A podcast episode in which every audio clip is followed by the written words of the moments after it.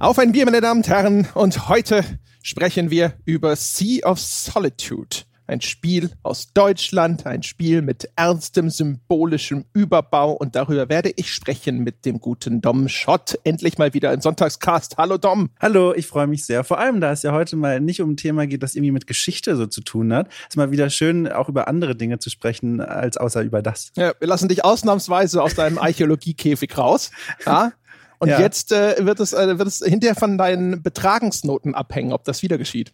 ich werde mich reinhängen, denn ich glaube, ich habe da heute richtig Lust drauf. Ich habe es schon vorher kurz gesagt, bevor die Aufnahme losging. Ich bin so gespannt, was du mir über dieses Spiel erzählen willst, wie es dir gefallen hat, wie es mir gefallen hat. Ich glaube, das wird spannend heute. Ja, ich bin auch gespannt. Bin gespannt äh, vor allem auch, wo haben wir Gemeinsamkeiten oder wo mhm. gehen wir mhm. da auseinander? Wir mhm. werden es sehen. Wir haben außerdem aber auch schon vorher nicht abgesprochen, aber festgestellt, ja, wir sind mal heute so richtig, heute mal distinguiert unterwegs, ja. Heute, wo es ein bisschen mal auch in die, in die ernsteren Themen geht, da trinken wir nämlich kein Bier, sondern wir trinken Tee. Mhm, mhm. Und du trinkst einen ganz besonderen Tee, hast du schon verraten. Was genau mhm. genau ist es denn für einer? Also, der ist nicht besonders von dem, was es für ein Tee ist. Es ist nämlich ein Earl Grey, aber mhm. es ist so, ich habe vor inzwischen Monaten war ich mit meiner Freundin einkaufen und die trinkt gerne Tee und dann standen wir da vor diesen Teeregalen und hat sie sich so einen Edeltee gekauft von Twinnings.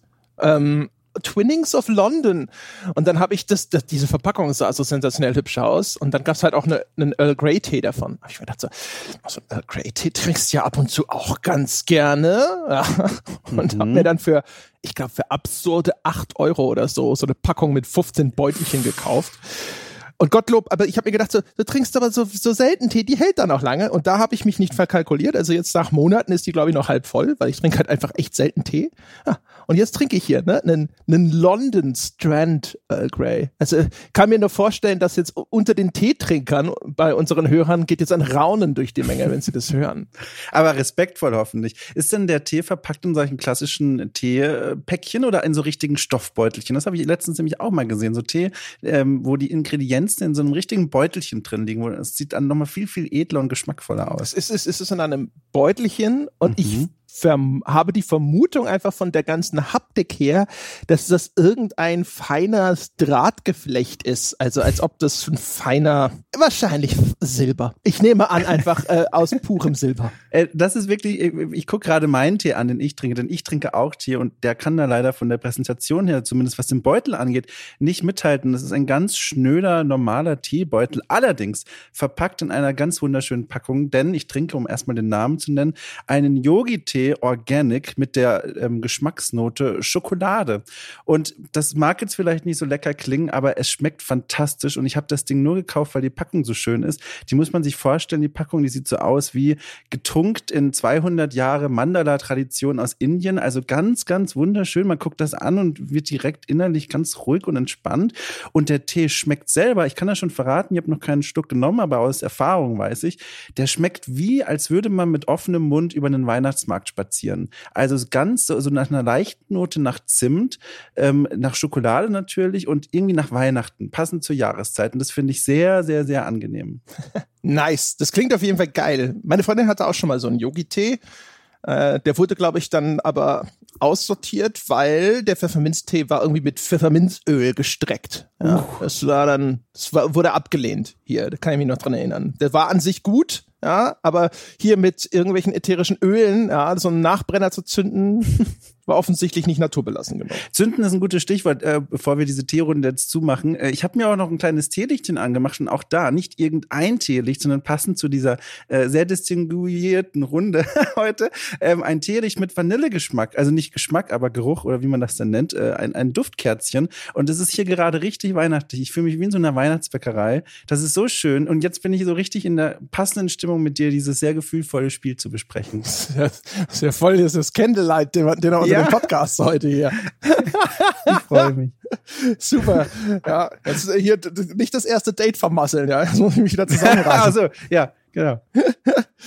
Okay, dann, ja, jetzt wo wir hier so quasi vorbereitet sind. Ach so, eine Sache gilt es noch zu klären. Äh, bei mir ist es ein Löffel Zucker und ein Spritzer Limettensaft, Dom. Oder trinkst, trinkst du pur? Ist, trinkst du einen Tee schwarz sozusagen? Genau, einfach Beutel ins Wasser und irgendwann rausziehen. Okay. Ja, da also kann ich, ich leider nichts Spannendes. Ich kann, kann, kann das nicht ohne, also zumindest so ein bisschen Zucker kann ich nicht, äh, ohne geht's nicht. Aber der Spritz Zitronensaft, das finde ich ja interessant. Das habe ich noch nie ausprobiert. Kann man das auch bei dem Yogi-Tee machen? Schokolade? Würde das passen? Ich weiß es nicht. So weiß ich nicht. Da würde ich vielleicht eher so äh, Schokolade und Minze passt ja immer gut zusammen. Oh, ne? ja, ja. Ein paar frische Minzblätter mal durchwandern lassen. Hm? Für die nächste Aufnahme merke ich mir das mal. Ja. So, jetzt aber, genau, wir sprechen über Sea of Solitude. Nominell würde ich mal sagen, ein Action-Adventure aus deutschen Landen von einem zumindest, glaube ich, in der breiten Masse bisher und auch relativ unbekannten Studio namens Yomai aus Berlin. Mm, und haben vorher, das äh, gibt schon relativ lange, ich glaube seit elf Jahren oder sowas. Die mhm. haben vorher irgendwelche Browserspiele entwickelt. Kanntest du die? Ich hatte noch nie von denen gehört vor. Nee, überhaupt nicht auf dem Schirm gehabt. Und auch das Portfolio, das es vorher gab, war ja auch nichts, was ich normalerweise so spielen würde. Also so viele Free-to-Play-Browser-Spiele, völlig andere Richtung. Und das war jetzt tatsächlich das erste Spiel, ich glaube, für viele Menschen war das ganz ähnlich, mit dem sie quasi für mich ähm, sichtbar geworden sind. Ja, also das ging mir exakt genauso. Das Spiel ist inzwischen relativ bekannt, war ja so ein bisschen einer der Überraschungstitel der letztjährigen E3, ne, so eines dieser, oh, oh, oh, mhm. ging viel durch die Presse, auch durch extrem sympathische äh, Präsentationen. Die Cornelia Geppert, die federführend für das Projekt verantwortlich war bei Yumai, auch einer der beiden Gründer des Studios ist, die hatte das Software 3 präsentiert und keine Ahnung, zumindest in der internationalen Betrachtung war es so, ach, guck, wie aufgeregt sie ist, ist das nicht herzerwärmend, glaube ich. Das ist so in meiner Erinnerung etwas, das kam noch positiv unterstützend hinzu. Das Spiel sieht äh, super aus, dementsprechend sehr trailertauglich, hat einen Ansatz, da werden wir gleich drauf zu sprechen kommen, dass es sich eben auch mit Themen wie Depressionen beschäftigt. Das heißt, es hat so erstmal schon automatisch das Prädikat wertvoll so ein bisschen mit an Bord und dieses Gesamtpaket, habe ich das Gefühl, hat es dann so auf so einer, so einer Welle jetzt Richtung Release getragen. Es kam auch so ein bisschen dieser Aspekt des Myster Mysteriösen dazu, weil man hat sich ja auch gefragt, was macht man eigentlich in dem Spiel? Weil nach dieser Präsentation hat man zwar ein gutes Gefühl dafür bekommen, wie so die Stimmung in dem Spiel sein wird und wie das aussieht. Und dann gibt es da ein Unterwassermonster, das in einer ganz wunderschönen angemalten Stadt irgendwie herumschwimmt. Aber was macht man da eigentlich? Und das war auch so eine Frage, die zumindest in meiner Bubble auch oft gestellt wurde und die auch diese Neugier an dem Spiel extrem hochgeschraubt hat. Ja, das kann gut sein. Und sicherlich halt auch. Also ich vermute, da war vielleicht sogar noch ein Vorzug, dass das Studio so unbekannt war, mhm. dass man halt, ne, man dachte sich so, oh, wo kommt das her? Diese Menschen, wer sind die? Wieso habe ich die vorher nie wahrgenommen? Ja, und wer weiß, was die alle. Weißt du, wenn es ein etabliertes Studio ist, das hat so, das dann etabliertes Portfolio hat, das viele Leute kennen, dann bilden sich Eigenarten, aber vor allem auch Erwartungen äh, mhm. heraus. Aber wenn dann so ein unbeschriebenes Blatt mit sowas auf einmal auf der Bühne erscheint und das sieht auch noch so unerwartet großartig aus, ich glaube, das beflügelt so auch die Fantasie, weil es gibt ja keinen Referenzrahmen. Man sitzt ja nicht da und denkt sich so, ja, das wird wieder wie äh, äh, äh.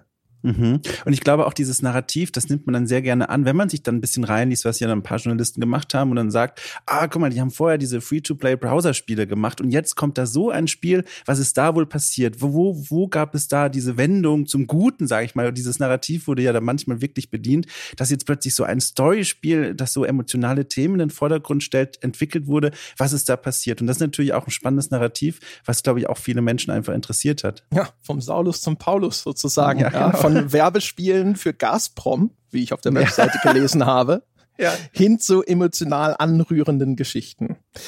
Ja, und um die soll es gehen, ähm, äh, um einen Überblick zu geben. Man spielt ein junges Mädchen namens Kay. Kay findet sich auf eigenartige Weise in eine Art Monster verwandelt, in einem in so einer kleinen Nussschale wieder, die auf einem großen Ozean treibt und in diesem Ozean versunken sind offensichtlich Überreste, Fragmente einer Stadt.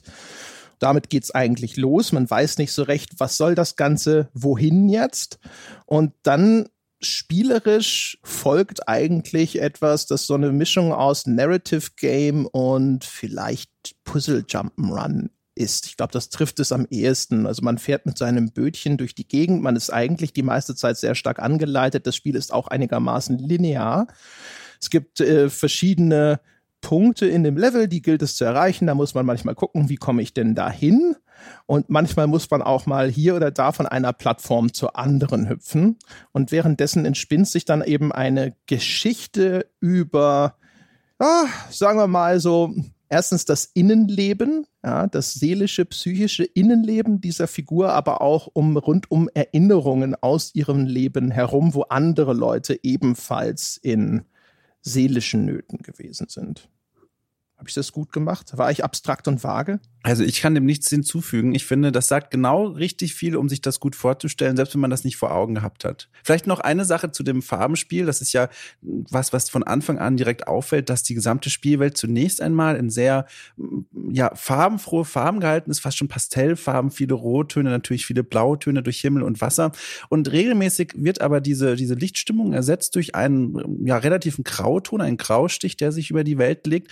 Und dieser Wechsel, wodurch der entsteht, darüber kann man ja noch sprechen aber allein dieser Wechsel regelmäßig sorgt immer für so wunderschöne kleine Momente, in denen man die Spielwelt wieder mit wortwörtlich neuen Augen sieht. Und das waren, das ist auch was, was die Wahrnehmung von diesem Spiel und worum es ja eigentlich dann auch geht, für mich sehr geprägt hat, was ein sehr schöner, was sehr schöne Momente waren immer. Genau. Ähm, ich war jetzt eben abstrakt und vage, weil wir noch keinerlei Warnungen ausgesprochen haben. Ich würde vorschlagen, wir sprechen jetzt erstmal so ein bisschen über das Gameplay. Das ist alles noch relativ unkritisch. Danach müssen wir dann aber erstens darüber sprechen, wie gut greift das Spiel diese Themen rund um geistige Gesundheit auf und auch so ein bisschen, wie gut erzählt es denn eine Geschichte, wenn es denn eine Geschichte erzählt. Da wird es also aus meiner Perspektive ist es einfach unmöglich, das vernünftig aufzuarbeiten, ohne zu spoilern. Das heißt, es wird hier zu einem Einschnitt kommen, wo dann ein Spoiler-Teil beginnt. Und wer vorhat jetzt, also schon sicher ist, dieses Spiel noch spielen zu wollen, der wird zum, spätestens dort dann vielleicht aussteigen müssen, wenn er spoilersensibel ist. Wobei meine persönliche Empfehlung, weiß nicht, wie du es dann siehst, wäre schon jetzt dann auszusteigen. Wenn man weiß, man möchte das sicher spielen und dann später hier weiterhören, halte ich für die perfekte Herangehensweise, denn viele Spielmechaniken sehe ich da sehr, sehr eng verwoben mit dem, was da in der Geschichte erzählt wird. Und ich glaube, da kann man sich selbst da ein Stück weit, wenn man ein bisschen empfindsam ist, auch schon viel selbst verraten und spoilern. Deswegen zur Sicherheit vielleicht sogar schon hier aussteigen und natürlich wieder zurückkehren. Gut möglich. Ähm, ja, das ist sozusagen, ja, das sind die Rahmenbedingungen für diesen Podcast. So leid es es uns tut. Aber für eine vernünftige Besprechung finde ich halt, ist es halt hier nötig, auch einfach mal ein bisschen mehr darüber zu sprechen, was wird denn da konkret gezeigt und dann auch mit Beispielen zu arbeiten, weil keine Ahnung, wie es dann hinterher ausgeht. Wir haben, keine Ahnung, glaube eine Woche vorher kurz über diesen Podcast gesprochen. Da waren unsere Eindrücke noch ein bisschen weiter auseinander. Und um zu illustrieren hinterher, warum derjenige zu dieser Einschätzung kommt und der andere vielleicht zu einer anderen, da werden wir sicherlich mit Beispielen arbeiten müssen. Ähm, und das heißt, diesmal wird es halt einfach spoileriger als gewohnt. Ihr seid jetzt schon mal grob vorgewarnt und dann, wenn es richtig, richtig hart wird mit den Spoilern, dann kommt noch mal eine extra Warnung für alle, die so lange dabei bleiben wollen. So, sprechen wir über das Spiel, Dom. Spielerisch, ich fange mal einfach mit einer steilen These an, es ist ziemlich scheiße. Ah, wirklich? Okay, kannst du das noch ein bisschen näher erläutern, mein Scheiß? es gibt ja, es gibt ja viele Arten von Scheiß. Und bevor ich mich darauf stütze, kannst du mal erklären, wie kommst du zu dem Schluss? Ja, sehr gern. Äh, der erste und wichtigste Punkt ist, dass ich einfach meinen möglichst provokanten und aufregenden Einstieg wählen wollte und das deswegen enorm überspitzt habe. ähm, aber zweitens war ich tatsächlich so rein spielmechanisch jetzt nicht überwältigt. Wir hm, werden vielleicht noch zu dem Punkt kommen, wo ich da ein bisschen zurückrudere. Ähm, man tut in dem Spiel relativ wenige Dinge und die dafür aber immer wieder. Nämlich mit meinem Boot rumfahren. Das steuere ich einfach, wenn ich mit dem Gamepad spiele, dann ist es ein Analogstick, den drücke ich nach vorne, Boot fährt, ne, und dann wende ich das, fahre irgendwo hin, lege irgendwo an. Äh, das ist völlig unspektakulär. Da geht es eigentlich nur darum, um Strecke zurückzulegen. Dann gehe ich zwischendrin aber immer wieder an Land. Und da ist es dann häufig so, ich muss mal gucken, irgendwo ist eine Leiter hinter einer Ecke versteckt, dann kletter ich da hoch. Äh, ich muss mal von einem Häuserdach zum nächsten springen, weil im Wasser lauern sehr häufig, nicht immer, aber sehr häufig Gefahren. Es gibt ein wiederkehrendes Monster, das so ein bisschen aussieht wie so eine Seeschlange mit Vogelfedern. Ähm, und das zieht da unten immer seine Kreise. Und sobald man ins Wasser springt, dann stürzt es auf einen zu. Und wenn man bis dahin, bis zum Kontakt nicht wieder aus dem Wasser draußen ist, dann frisst es einen. Und dann muss man halt quasi von einem Rücksetzpunkt, der meistens sehr, sehr nah ist, nochmal neu anfangen. Ähm, und das ist beim ersten Mal super geil, weil dieses langsam, äh, das ist ein richtig großes Viech, das langsam unter der Wasseroberfläche seine Kreise zieht und dann hat man ganz viele von diesen weiße Hai-Sequenzen, wo quasi der Fuß in letzter Sekunde aus dem Wasser gezogen wird und das Ding rammt dann häufig noch das Gebäude, auf das man geflüchtet ist. Das ist sehr, sehr geil, aber das verändert sich nicht im Laufe des Spiels. Es gibt dann auch mal Wasser, das sind irgendwelche, so eine Vielzahl von Armen, die Kay in die Tiefe ziehen. Da ist man einfach sofort tot, wenn man ins Wasser fällt. Aber es bleibt eigentlich dabei. Man kann ein paar Collectibles sammeln, da gibt's so Flaschenpost-Notizen, äh, die man finden kann, gar nicht so uninteressant als Sammelobjekt.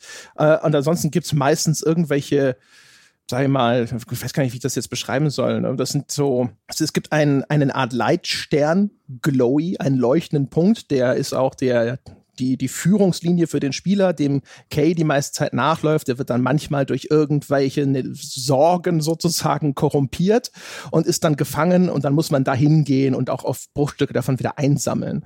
Und dann hüpft man und klettert man. Aber das ist über, ist es die ganze Zeit, ist es immer dasselbe. Und was am Anfang interessant und faszinierend ist, nutzt sich über die ob trotz der sehr kurzen Spielzeit von vielleicht vier Stunden oder sowas, dann super schnell ab und wird sehr monoton. Gilt auch für die Spielumgebung, wo ganz viele Assets recycelt werden. Und es war sehr, sehr schnell für mich die Luft raus. Mhm. Also jetzt kann ich dieses Scheiße sehr, sehr gut nachvollziehen, auch wenn es mir komplett anders ging. Ich bin von Anfang an an das Spiel herangegangen, auch unbewusst. Das war nicht so, was ich mir vorher eingeblüht habe, dass ich das Spiel vor allem, das habe ich schon vermutet, als eine emotionale Herausforderung sehe und weniger als eine spielmechanische. Und deswegen waren die Dinge, die da passiert sind, die du beschrieben hast, die habe ich auch so erlebt. Also Spielmechaniken, die sich schnell wiederholen, Spielmechaniken, die wenig herausfordernd sind. Aber ich fand das gar nicht schlimm, weil das war für mich alles sowieso nur äh, ja Geschehnisse, die auf dem Weg zum nächsten Storypunkt passiert sind. Und diese Zeit habe ich eigentlich vor allem genutzt, um zu verdauen, was ich gerade erfahren habe oder um diese am Anfang noch sehr faszinierende und neue Spielwelt in mich aufzusaugen. Und was auf dem Weg passiert, dieses Überspringen von Meerengen oder diesem Entgehen von diesem Monster oder dem Suchen nach dem, neuen, nach dem nächsten Weg, das waren alles so Dinge, die habe ich fast beiläufig gemacht, während ich im Kopf extrem am Arbeiten war, darüber nachzudenken, was ich gerade erfahren habe, darüber nachzudenken, wo ich mich eigentlich befinde, wofür zum Beispiel dieses viele Wasser stehen könnte, was die unter, was dieses Unterseemonster eigentlich sein könnte. Das waren alles Dinge, die ich eigentlich im Kopf mit mir herumgespielt habe und deswegen waren diese sich wiederholenden Spielmechaniken für mich vor allem am Anfang ganz leicht zu verschmerzen. Später gibt es ein paar spielmechanische Passagen, die enger, finde ich, mit der, mit der Geschichte verwoben sind. Ich weiß nicht, kann ich jetzt hier schon ein konkretes Beispiel nennen oder ist das schon spoilerig? Ja, also ich meine, da, äh, Augenmaß, ne? Also Augen, ja. Mm, also es gibt zum Beispiel eine Passage relativ spät im Spiel, ähm, wo man, wie heißt das eigentlich, gegen so Lüftungen irgendwie, also man muss da ein Hochhaus. Ja, ich weiß, was du meinst.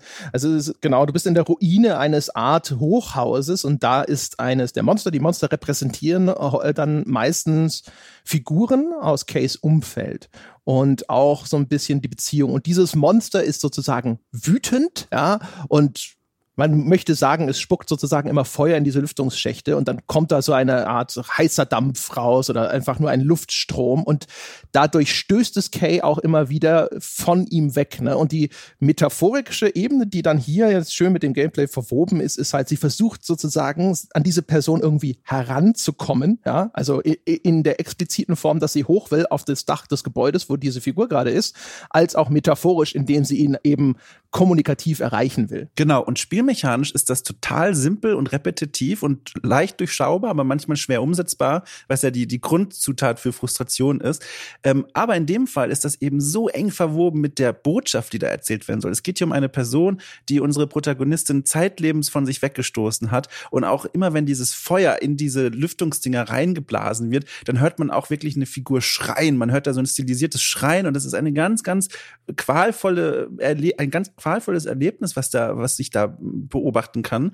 Und deswegen war das für mich ein extrem spannender spielmechanischer Moment, weil das eben so eng mit der Story zusammen funktioniert hat. Und das sind so die Dinge, dafür bin ich eben sehr empfänglich. Deswegen habe ich das nie, vor allem nicht in diesen Momenten, als repetitiv wahrgenommen, sondern mindestens als leicht, leichtfüßige Beschäftigung auf dem Weg zum nächsten Storypunkt oder in solchen Fällen als wirklich gelungenes Verweben von Spielmechanik und Geschichte. Und jetzt kommen wir nämlich in so einen ambivalenten Bereich Bereich, weil, nur weil ich die, diese, die ganzen spielmechanischen Elemente unter Scheiße subsumiere, heißt A, nicht, dass ich dir nicht recht gebe, in diesem Punkt ja, okay. zumindest. Und heißt auch nicht, dass ich das Spiel insgesamt total furchtbar fand. Aber es, man verbringt sehr viel Zeit in dem Spiel damit, dass man eben einfach nur erforscht, wo ist jetzt die nächste Leiter, wo ist der nächste Punkt, wo ich hochklettern kann. Ne? Hier ist ein Objekt, das ich einsammeln muss. Das wird mir gezeigt, wie komme ich dahin. Und das ist sehr müßig gewesen und super unspektakulär. Und genau in dem Punkt, muss ich sagen, finde ich, da bricht's dann erheblich. Es gibt diese spezialisierten Passagen, da geht's auch darum, bestimmte Anekdoten aus dem Leben von anderen Figuren zu erzählen. Und da ist dann teilweise die Verflechtung mit der Spielmechanik zumindest insofern super, dass das eine relativ gute, kohärente Einheit ergibt, ne? dass die Spielmechanik auch einen Ausdruck schafft, der in die Erzählung passt macht es trotzdem Spaß, das zu spielen. Da würde ich tatsächlich sogar bei dieser Horrorsequenz noch sagen, ja, das war ganz nett. Da musste man halt wenigstens mal schauen, ne? muss immer so ein bisschen abpassen, in welchem Rhythmus da dieser Dampf aus diesen Lüftungsschächten kommt und dann schnell weiterlaufen. Es gibt noch eine andere Sequenz, da ist man in einer Schule und muss dort so quasi bösen Schulkindern ausweichen. Die muss man aber auch immer mal wieder weglocken, weil die Eingänge versperren. Auch das, da kommen wir dann später dazu, das wird dann vielleicht ein bisschen zu viel Spoilerei. Ähm, auch das ist durchaus narrativ schön eingewoben. Das fand ich aber gameplaymäßig eher, weiß ich nicht, so bestenfalls, äh, weiß ich nicht, banal zu spielen. Eigentlich hat es mich sogar eher irritiert, ne, weil es war nirgendwo eine Herausforderung. Und das ist das, was ich meine. Das Ganze ist ein totaler Spaziergang. Ja, also das Spiel ist einfach. Es ist über Strecken wirklich monoton und uniform. Und das, das beißt sich für mich von, mit einer Erzählung, die eine an sich mühevolle, qualvolle Überwindung innerer Dämonen darstellen will. Es macht das immer mal wieder. Ähm, es gibt zum Beispiel ein Monster, das Kay immer wieder den Weg versperrt. Sieht aus wie eine riesige Schnecke und dann muss man äh, Lichtbündel auf dieses Monster fokussieren. Und das, dieses Fokussieren, wenn man es wieder auf der metaphorischen Ebene begreift, ist also das konkrete Adressieren von Problemen. Ja? Ähm, das ist der, der Kampf gegen die Versuchung, sich einfach einzuigeln in diesen Schutzpanzer, den diese Schnecke symbolisieren soll. Und dann schreit sie immer, wenn sie quasi diese so, so Interaktionspunkte, wo sie sich in so eine kleine Lichtgestalt verwandelt und man dann diese Strahlen auf dieses Monster bündeln kann. Und das ist wirklich mit schmerzvollen Schreien verbunden, wo man halt das Gefühl bekommt, so ja, ich verstehe, was die Narration hier machen will und sie ist verflochten mit der Interaktionsebene, nämlich unter Schmerzen fokussiere ich jetzt mich auf diese Bewältigung. Aber das ist halt, das ist halt so eine der Stellen, wo, wo das halt wieder quasi, es, es, es wird transportiert in, in Form von, das Spiel sagt mir, dass das so ist. Aber nachempfinden kann ich das als Spieler nicht. Was ich als Spieler mache, ist halt a walk in the park. Mhm. Also, hm, also du hast den Spaß erwähnt, dass der sich nicht eingestellt hat, beispielsweise bei der Erkundung der Spielwelt. Das unterstreiche ich auch voll, aber ich bin tatsächlich auch gar nicht mit der Erwartungshaltung herangegangen, dass mich hier diese Erkundung der Spielwelt ähm, lockt im Sinne von, das ist etwas, was mir Spaß macht, ganz wörtlich genommen. Mich hat da die Neugier sehr durch getrieben. Und da ist ein, ein Feature mir sehr oft äh, als sehr hilfreich vorgekommen, ähm, was wir, glaube ich, noch gar nicht so erwähnt haben. Und zwar auf Knopfdruck kann die Protagonistin eine Art Lichtstrahl durch den Level schicken, der die grobe Marschrichtung angibt, wohin man als nächstes gehen muss. Und das hilft zum einen sehr, finde ich, bei der Orientierung durch die teilweise überraschend verwinkelte und große Spielwelt. Also vor allem, wenn man mit dem Boot unterwegs ist, kann man dann schon mal die Orientierung verlieren, wohin man eigentlich gehen muss. Aber es führt einen auch immer an den Collectibles vorbei. Und die hast du ja auch schon erwähnt erwähnt. Zu denen will ich noch kurz ein bisschen näher was sagen, weil ich die tatsächlich als sehr, sehr schöne Collectibles empfunden habe, die ich tatsächlich sehr freiwillig eingesammelt habe und auch gesucht habe. Das liegt zum einen darin, es gibt zwei unterschiedliche Arten von Collectibles. Einmal die Flaschenpost. Das sind so, das kann ich immer noch nicht so richtig sagen. Also das sind ganz kurze, recht persönliche Nachrichten, von denen ich nicht sicher weiß, ob das vielleicht wirklich einfach nur kleine Grußbotschaften des Entwicklerteams sind. Das sind so Nachrichten, manchmal sind die auch aus Sicht der Protagonistin geschrieben, aber manchmal betreten die auch so eine Metaebene, die dann das Spiel selbst kommentieren und auch so ein bisschen den Entwicklungsprozess habe ich mir eingebildet kommentieren. Und da war ich immer sehr, sehr neugierig, äh, wieder zu erfahren, was in den nächsten Flaschenposten drin liegen könnte. Und das zweite Collectible sind die Möwen. Am Anfang war ich da ein bisschen irritiert, weil es sind halt einfach nur Vögel, die rumsitzen und dann geht man zu denen ran, drückt einen Knopf und dann macht die Protagonistin Schuh Schuh und dann fliegt diese Möwe weg. Aber das Schöne ist, und das habe ich sehr schnell zu schätzen gelernt, die Kamera klebt sich dann ganz kurz an diese Möwe ran und überfliegt gemeinsam mit der Möwe einen Teil des Levels. Und das finde ich sehr, sehr schön zum einen, um so ein bisschen noch wertschätzen zu können, wie schön viele dieser Levelbereiche einfach sind. Und zum anderen gibt es mir wieder so eine Phase des, des Durchatmens. So, ich habe mal ganz kurz Zeit, diesen ganzen Stress mit der Story zu vergessen und einfach mal zu gucken, wie schön es da eigentlich aussieht oder auch wie schlimm es da aussieht, wenn man das Monster zum Beispiel am Horizont schon sieht. Und das sind zwei Formen von Collectibles, die mir sehr, sehr gut gefallen haben. Okay, also die Flaschenpost soll, glaube ich, tatsächlich Botschaften der zumindest der Hauptverantwortlichen von der Cornelia Geppert darstellen. Es gibt ein Interview mit der Cornelia bei den Kollegen von Insert Moin, das habe ich mir angehört, bevor wir hier die Folge aufgenommen haben. Und ich meine, sie hätte das dort so beschrieben. Mhm. Ähm, ich würde es jetzt nicht ne, einmal angehört und so, aber ich würde es jetzt nicht quasi äh, notariell beglaubigen lassen, dass das so ist, aber ich glaube, das soll es so sein. Ich fand die Flaschenpost auch als Collectible gut, die Möwen, nee.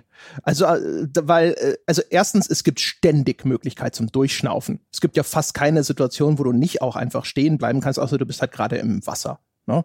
Also es gibt sehr, sehr viele sichere Bereiche in dem Spiel. Und äh, von daher fand ich das eher dann störend, diese Möwenanimation, wenn sie dann wegfliegt. Das ist halt auch so ein Ding, wo ich in einem Levelabschnitt die erste Möwe nett, zweite Möwe ist dann schon der Fall von, ja, lass mich weiterspielen. Aber ich will noch mal ganz kurz, bevor, das, bevor wir da zu schnell drüber bügeln, da hätte ich zumindest gerne deine Meinung zu gehört, weil das hat mich tatsächlich sehr aus dem Spiel rausgehoben. Dass für mich halt dieser kategorische Bruch zwischen der dem, was ich als Spieler tue und dieser Erzählung existiert. Ich überwinde da keine Hindernisse. Ich quäle mich da nirgendwo durch, außer vielleicht, wenn es mal langweilig wurde, sondern für mich ist es super simpel und ich hüpfe und ich laufe und so und das ist sogar sehr mobil, sehr dynamisch und so. Da ist irgendwo kein Überwinden. Und ich habe für mich als Spieler ich bin da sehr entrückter Zuschauer. Ich habe keine Teilhabe an dem, was dort von äh, mir vor mir ausgebreitet wird. Also ich habe das tatsächlich äh, als ganz anders empfunden. Also diese Passagen, die, wo man sich durch die Stadt bewegt und auch dem Monster da im Wasser immer wieder entgehen muss, die sind tatsächlich nicht so herausfordernd, aber das war für mich auch im Einklang mit dem Teil der Geschichte, der da gerade erzählt wird, wo eben gerade gar nicht konkret irgendwie ein Kapitel der Vergangenheit oder ein Kapitel der Persönlichkeit der Protagonisten aufgemacht hat, sondern es ist so dieses immer anwesende, schwelende Monster unter der Oberfläche, was ja einige Menschen von uns auch metaphorisch gesprochen kennen. Also immer dieses Beisein von irgendeinem Dämon, irgendwelchen schlechten Gedanken, die nicht ständig da sind, nicht ständig präsent sind, aber immer im Unterbewusstsein so ein bisschen schlummern. Und das ist auch kein ständiger, schwerer Kampf, damit klarzukommen. Also du siehst, ich bin schon sehr schnell auf dieser Interpretationsebene, aber so schnell, so habe ich das Spiel eben wahrgenommen. Sondern es ist so, man, man gewöhnt sich da fast daran. Das ist so ein Monster, das immer irgendwie anwesend ist, aber keine große Herausforderung Herausforderung in dem Sinne darstellt, dass man sich wirklich überwinden muss oder mit sich ringen muss. Auf der anderen Seite, was tatsächlich ich als sehr anstrengend empfunden haben, waren diese, diese Spielmechaniken, die wir jetzt schon angerissen haben, dieses, diese Auseinandersetzung mit diesen Kindern in der Schule oder auch diese Auseinandersetzung mit diesen, ja, mit diesen Lüftungsgebläsen, zu der, der Name mir immer noch nicht so richtig einfällt, Ventilatoren oder was auch immer. Das fand ich extrem anstrengend. Auch da wieder nicht unbedingt spielmechanisch, weil man relativ durchschaut, was man machen muss. Also es geht oft immer nur nur darum, eine, zwei Mechaniken zu erkennen und die dann immer wieder umzusetzen. Aber eingebettet und auch da wieder in diese Geschichte, in das, was das Spiel mir gerade erzählt, wofür diese spielmechanischen Herausforderungen gerade stehen, das hat mich extrem angestrengt. Und ich glaube, da kommen wir zu einem ganz wichtigen Punkt, was die Beurteilung dieses Spiels dann angeht, wie viel man mit der eigenen Story anfangen, also wie viel man mit der Story des Spiels anfangen kann, wie viel man sich da identifizieren kann, wie tief man da eindringen kann, weil mir fiel das extrem leicht, leider fast schon. Und deswegen waren diese spielmechanischen Szenen, die für dich vielleicht gar nicht so herausfordernd war, für mich extrem Überwindung. Ich fand das extrem, extrem anstrengend. Ja, so oft also, also erstens äh, persönliche Anknüpfungspunkte würde ich sagen auch ja. Da kommen wir später, glaube ich, zu. Mhm. Ähm, ich würde halt immer sagen, das, was da dargestellt wird, also bei mir ist es umgekehrt, gerade wegen der metaphorischen Bedeutung, habe ich mir gedacht, so, das, was da aber hier jetzt auf dieser Metaebene mir erzählt wird, ist kein Kinderspiel. Aber das, was das Ausagieren in diesem Spiel ist Pillepalle. Und da fühle ich mich halt einfach als quasi ähm, ich meine, ich, ich, ich äh, be bewohne ja, ich animiere ja diese Hülle, ja, die mir da dargeboten wird und die an sich ja all diese Herausforderungen gerade meistert. Und da finde ich, das ist für mich wie eine Text-Bild-Schere eigentlich, weil meine Interaktion so mühelos ist und das passt überhaupt nicht zu dem Erzählten. Verstehst du, was ich meine? Ja, ja, genau. Ich verstehe das. Bei mir hat sich halt nur, wie gesagt, diese Schwere der Geschichte so stark über alles gelegt, dass ich auch diese einfachen Herausforderungen als sehr schwierig empfand. Also auch mechanisch umzusetzen tatsächlich, weil ich auch einfach so beschäftigt war, darüber nachzudenken, was gerade passiert, dass mir das schwer fiel. Und ich weiß nicht, ob ich das Spiel so frustrationsfrei fast durchgespielt hätte, wenn es noch schwieriger geworden wäre, weil ich eben schon so am Arbeiten war im Kopf. Aber das ist, glaube ich, halt höchstpersönlich, wie man das dann wahrnimmt. Ist auf jeden Fall interessant, weil an sich habe ich auch bei verschiedenen Sachen gedacht, so, ach, ähm, da sind Anknüpfungspunkte an meine eigene Biografie vorhanden. Und ich dann auch gedacht habe, das ist schon wirkungsvoll. Aber es war wirkungsvoll in den Momenten, wo es irgendwelche Anekdoten erzählt hat, wo ich mir gedacht habe, das hast du so ähnlich auch erlebt. Und das, was dann irgendwo emotional bewegend war, war nur die Erinnerung an die eigene Vergangenheit. Aber ich war nicht eingebunden in das, was dort mit dieser Figur geschieht.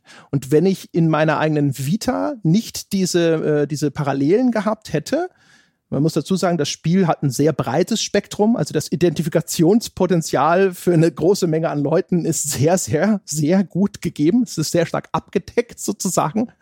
Ähm, aber wenn das nicht da gewesen wäre, hätte ich da, glaube ich, pff, also dass meine, meine emotionales Involvement in die eigentliche Geschichte von Kay war meistens sehr dürftig. Es gibt ähm, Momente, wo das Spiel für mich so ein bisschen emotional wirksam war, aber das war eigentlich fast immer, weil dann die Monster so ganz anrührend animiert sind. Es gibt so einen riesigen Raben, so ein riesiges Vogelmonster und das ist da, das, dem folgt man da und dann wartet es und dann wie so ein trauriges Hündchen, ne? den Kopf so quasi zwischen die Pfötchen und es guckt mit riesigen Glubschaugen in deine Richtung und hat, glaube ich, schon so eine Träne im Augenwinkel. Und das, das ist dann halt, weil diese Kreatur in dem Moment auf einmal so putzig ist und man so deutlich sieht, dass sie traurig ist. Das ist dann sowas, das funktioniert halt einfach, naja, eben wie traurige Kätzchen oder sowas für mich.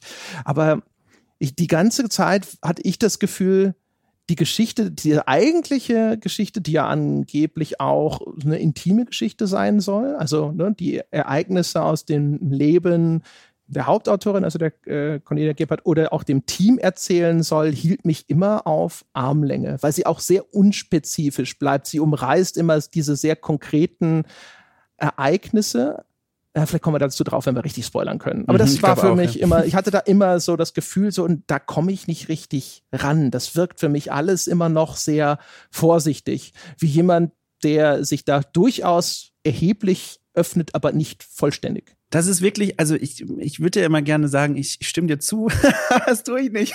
Also, wenn, also ich, ich sehe natürlich sehr, woher du kommst und warum du das sagst, aber wenn ich dann denke, eine der ersten Sätze, und das ist ja dann in dem Sinne noch kein Spoiler, der in dem Spiel gesagt wird, vielleicht ist es sogar der erste Satz des Monsters direkt zu Spielbeginn, ist eine Wiedergabe des inneren Monologs der Protagonistin, der so sinngemäß sowas sagt wie, ähm, du bist so ein unnütziges Stück Scheiße, so, du, du hast, du kriegst nichts hin, du hast schon wieder versagt. Und das ist ja quasi der Auftakt des Spiels und hat mich sofort erreicht, weil ich sofort gemerkt habe, okay, krass, das ist so was, was du in Spielen ganz, ganz selten ausgesprochen hörst, vor allem bei solchen Themen. Ähm, und, und das hat mich sofort gecatcht. Und damit war ich sofort ganz, ganz nah dran an der Protagonistin und war sehr, sehr offen sofort für alles, was da erzählt wurde, weil mir das so vertraut vorkam. Ob jetzt von eigenen Erfahrungen oder von Freunden, das war was, was mir sofort die Tür geöffnet hat quasi. Und deswegen finde ich so spannend, dass es für dich wiederum so schwierig war, da dauerhaft einen Zugang zu finden, also diese emotionale Armlänge zu überwinden. Weil das für mich ein Klischee ist. Ich finde, das mhm. ist das mega Selbstzweifel-Klischee auf diesem Planeten.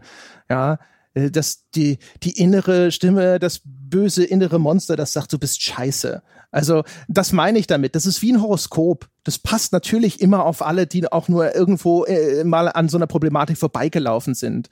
Aber das finde ich halt extrem unkonkret. Und das ist halt, ne, es gibt keinen Kontext, sondern da ist halt das Monster und das sagt sowas und du weißt schon, was das bedeuten soll oder sowas. Aber ich habe ja keine Herleitung, ich habe keine Verbindung zu dieser Figur, weiß gar nicht genau, was das überhaupt für eine Figur ist, wer das ist oder sonst irgendwas. Und auch da wieder, ne, das kann diese Seite anschlagen in dir selbst drin. So nach dem Motto, ja, ich erinnere mich, äh, es äh, gab Phasen in meinem Leben, da habe ich sozusagen das auch durchgemacht. Aber das ist dann halt für mich halt nicht inhärent aus der Erzählung heraus, Also da könnte ich ja auch irgendwie einfach einen, einen Aufsatz äh, über, keine Ahnung, äh, ich will nicht psychische Erkrankung sagen, weil das jetzt das zu hoch aufhängen würde, sondern kann über, über depressive Episoden oder sowas lesen. Ja, also ich finde, das ist halt, das ist dann keine Erzählung, das ist nicht dramaturgisch herbeigeführt oder sowas, sondern das ist halt einfach nur so, hey, geht dir das nicht auch manchmal so? So, ja. Mhm.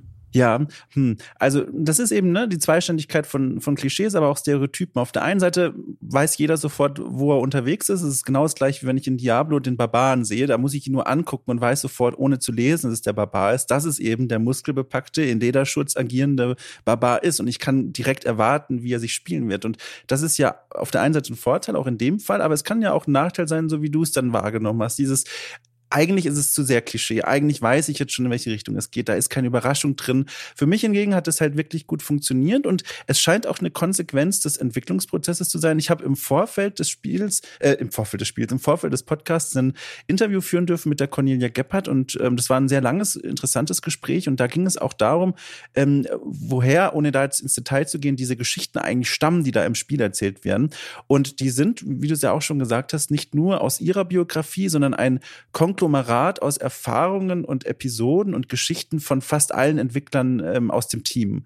Und ich glaube, wenn man dann das alles zusammenbringen will, landet man am Ende ganz schnell bei solchen Phrasen und Szenen, die sich auf viele Menschen übertragen lassen, weil sie eben auch die Summe vieler Erfahrungen darstellen. Und in meinem Fall total tolle Sache. Ich habe für mich hat das super gut funktioniert, auch vor allem am, Auf, am, am Anfang. Aber ich sehe natürlich auch sehr, wie du dann zu deinem Schluss da kommst und sagst, na, naja, also holt mich jetzt nicht so rein. Ich würde halt in dem Falle sagen, beide Antworten sind richtig. Also ich würde dir gar nicht widersprechen, was das Klar, Klischee ja. angeht. Und wenn es nur darum geht, die Thematik zu etablieren, völlig in Ordnung. Aber wir kamen ja aus einer anderen Richtung, nämlich dass du gesagt hast, da hatte ich das Spiel sozusagen sofort in den ersten Minuten schon gefangen genommen. Und für mich ist das halt sowas, okay, ich verstehe jetzt auch, was dieses Monster sozusagen sein soll. Ne? So, so quasi autoaggressive Tendenzen, also so Selbstzerfleischung.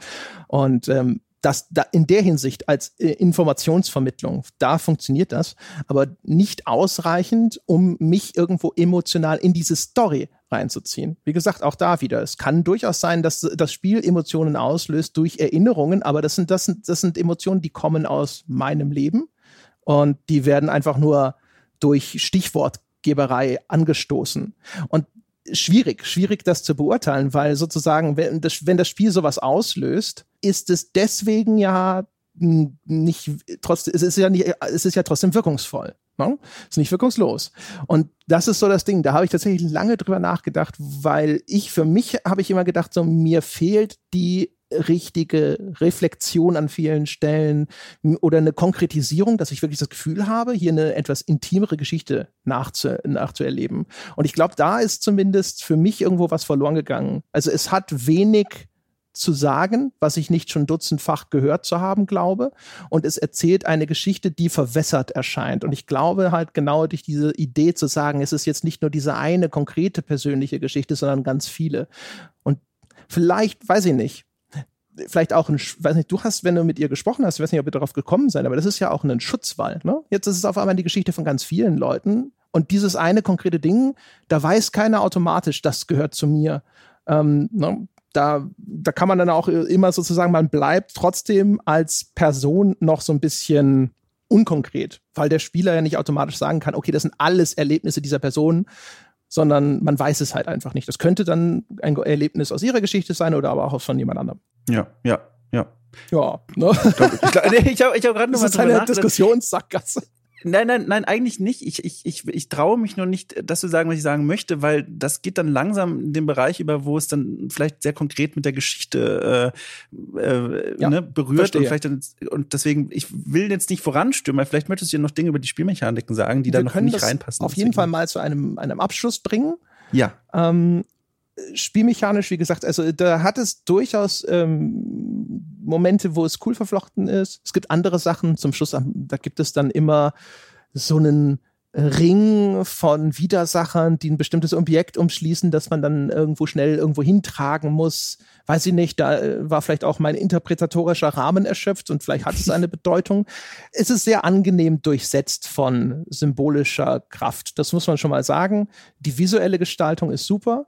Es gibt ein paar Sachen, die kann man relativ handfest daran auszusetzen haben und über die sollten wir vielleicht vorher vor dem Spoiler-Teil nochmal sprechen.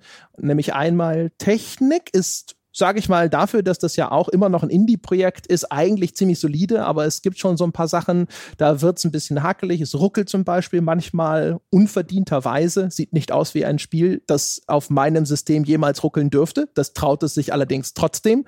Da ist Optimierung offensichtlich noch nicht ganz auf dem höchsten möglichen Niveau, aber das ist ehrlich gesagt alles sehr, sehr verschmerzbar gewesen. Das andere sind die Sprecher.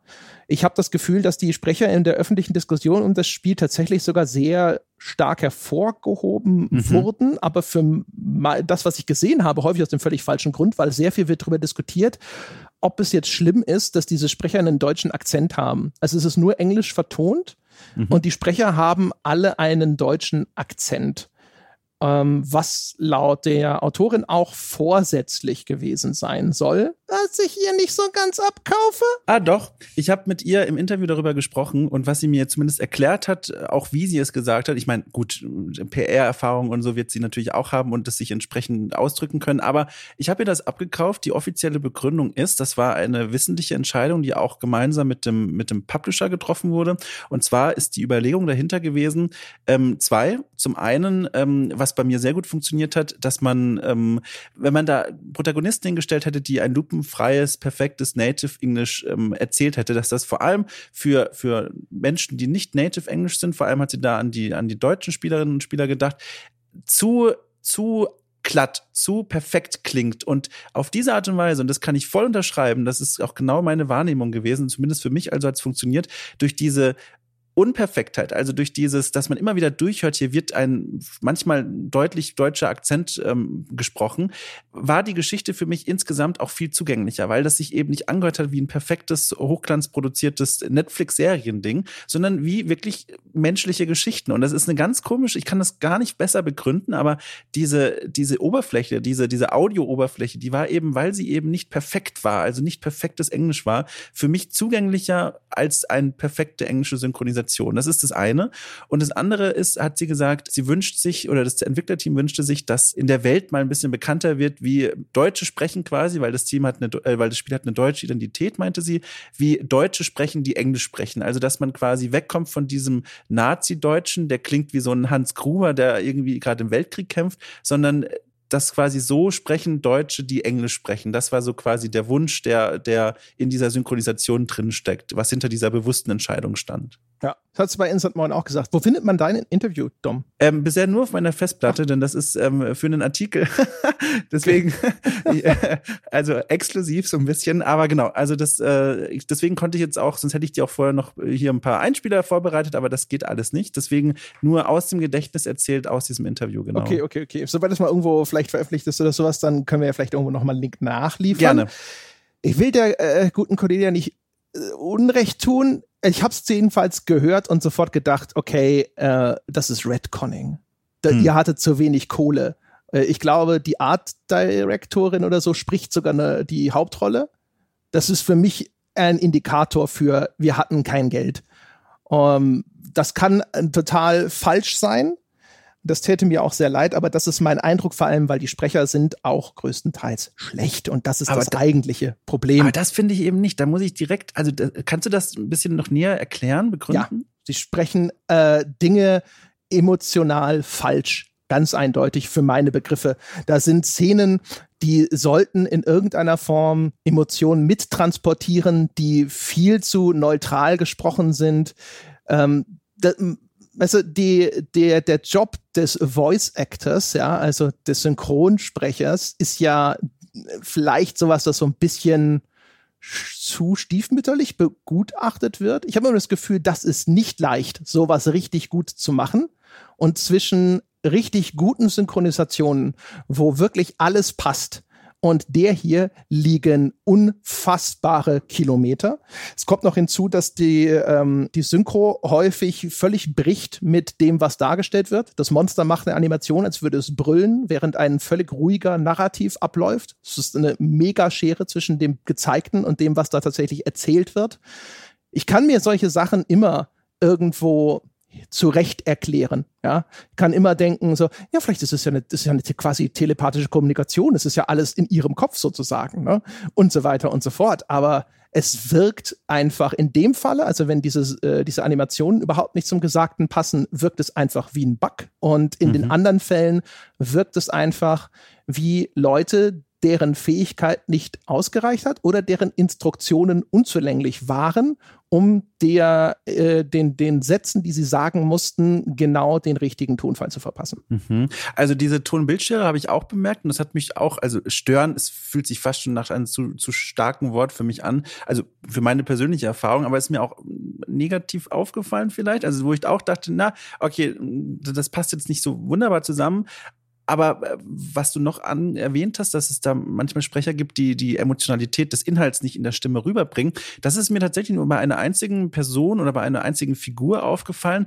Und ohne da jetzt auch zu viel zu verraten für den noch nicht so richtig spoilerigen Teil, die Geschichte, die mit dieser Figur verbunden ist, da kann ich mir dann doch, oder viel, vielmehr vielleicht dieses mentale Krankheitsbild, da kann ich mir dann sehr, sehr gut vorstellen, dass das eine wissentliche und willentliche Entscheidung war, denn das fühlte sich auch aus meiner eigenen Erfahrung an, ähm, auch wenn ich mit, mit, mit Menschen spreche, die sich damit schon mehr auseinandersetzen, ein, nach einer sehr authentischen Inszenierung an. Also das ist eine Figur, wo extrem Emotionalität und Inhalt auseinandergehen, aber gleichzeitig für mich hat es sehr gut gepasst, so, ja. Erstaunlich, wie die Wahrnehmungswelt Total, ja, voll spannend. Ja.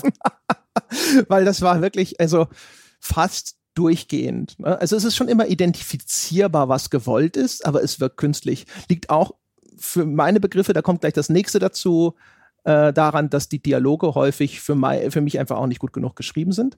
Das heißt, selbst wenn es dann passt, es gibt eine Szene, da ist in einer Art Rückblende zu sehen, wie äh, ein Pärchen auf ein erstes Date geht und dann macht der der, der junge Mann quasi so den Vorschlag, wir könnten ja schon mal Babysocken kaufen, ja. Fall, dass wir Kinder haben. Wo ich gedacht habe, so, ich, es lässt mich ratlos zurück. Soll das darstellen, dass es hier Red Flags gab ab dem ersten Date? Weil äh, offensichtlich wird, wird hier so äh, First Date-Etikette mit Füßen getreten. Oder soll das charmant und unbeholfen sein? Weder der Ausdruck noch die weitere Kontextualisierung in diesem Spiel hat mir wirklich dabei geholfen, das hinterher zu verorten und keine Ahnung, also das wirkte alles für mich wie nicht gut gemacht, handwerklich. Ja, das war für mich auch eine Szene, bei der ich auch gedanklich kurz ausgestiegen bin und was den Bruch so ein bisschen gebracht hat erstmal. Denn äh, während man diese Szene hört, also dieses, diese Szene eines ersten Dates, wo, wie du ja gesagt hast, der Mann so ein paar Witze macht oder eine Anspielung macht, wo ich, äh, also ich als Frau, was jetzt doof klingt, aber wo ich mir irgendwie äh, nur schwer vorstellen kann, wie man damit dann so locker und entspannt umgehen kann und nicht irgendwie plötzlich komisch über diesen Menschen denkt.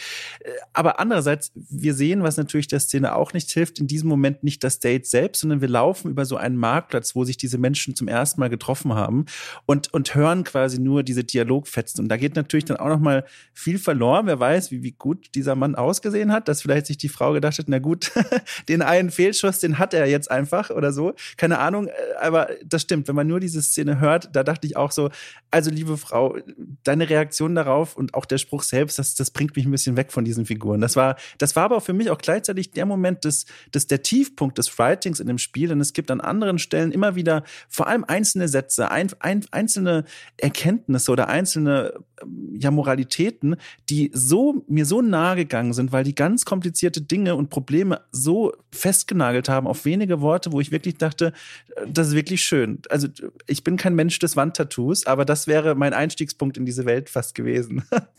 also ähm, ich würde nicht sagen, dass es kategorisch durchweg bis, also jeder einzelne Dialog ist schlecht oder sowas, ne? ja. Aber so mein Gesamteindruck war nicht gut in der Hinsicht. Ähm, und du hast auch jetzt nochmal das, das vielleicht nochmal herangezogen, um was zu bekräftigen, was ich vorhin gesagt habe. Man sieht das alles nicht. Das passiert immer auf dieser Tonebene, weil ich ja vorhin so ein bisschen darüber gesprochen habe, wie entfremdet ich von diesen Figuren bin, wie stark das immer abstrahiert wird. Ähm, auch das trägt halt so ein bisschen dazu bei, weil das braucht dann halt extrem gute Synchro und extrem gut geschriebene Texte, damit das eben trotzdem funktioniert, weil ich ja sozusagen an meiner übrigen Sinne beraubt bin, um das dann hinterher so nachzuvollziehen. Äh, das, das ist schon schwierig gewesen. Das war also insgesamt ehrlich gesagt, das war eine Hürde, die ich größtenteils nicht überwunden habe. Also Ach, die Sprecher und die Texte sehr viel dabei. Auch zum Beispiel, es geht schon bei Sachen los, wie, wie Figuren benannt sind. Also dann sprechen die alle mit diesen deutschen Akzenten. Das heißt aber für mich, in, in meiner Interpretation ist es sofort, okay, es ist eine deutsche Familie, die spricht gerade Englisch. Aber wie heißen die? Jack, Sunny, Kay, ich glaube Vivian oder sonst irgendwas. Also die undeutschesten Namen, die du dir ausdenken kannst. Und ehrlich gesagt auch so, wenn ein deutscher Jugendbuchautor nett klingende englische Namen sich ausdenkt, dann kommt Jack bestimmt darin vor. Und äh, das ist halt auch was. Also da passt dann sozusagen diese Geschichte mit dem deutschen Akzent nicht mehr. Da kann ich eine Frage dran anschließen lassen übrigens. Ich habe gehört irgendwo, ich weiß leider nicht mehr wo, dass äh, Menschen, die in Berlin leben, teilweise in diesem Spiel auch Berliner Geografie wiedererkennen können. Ist das richtig? Ja, sehr schön. Da wollte ich nämlich auch noch drauf hinaus. Also für diejenigen, die es nicht wissen, ich, ich lebe in Berlin, wohne in Berlin seit einigen Jahren schon und ich fühlte mich tatsächlich an einigen Stellen, äh, vor allem an zwei Orten, immer wieder erinnert an Berlin. Immer wieder deswegen, weil du hast ja schon gesagt, die Assets werden nach einiger Zeit oder nach relativ schnell immer wieder wiederholt. Ähm, und zwar ist es zum einen die U-Bahn-Station. Ähm, hier vor allem in, in, in Ostberlin, äh, wo ich lebe, da gibt es viele U-Bahn-Stationen oder S-Bahn-Gleise, die quasi genauso aussehen. Also wo ich direkt fast schon sagen könnte oder vermuten könnte, welche konkrete Station da zum Vorbild stand. Auch große Stationen, die man hier kennt. Und auf der anderen Seite, es gibt da ein Gebäude namens die Turnhalle. Also die heißt auch im Spiel, die hat da so eine riesige äh, Schriftzugübersicht, wo Turnhalle draufsteht. Das ist so eine ganz brutalistische Architektur, die, die ganz markant ist. Und auch das Gebäude hier kenne ich aus Berlin. Also diese beiden Marker, die sind auch recht bekannt so im Stadtbild.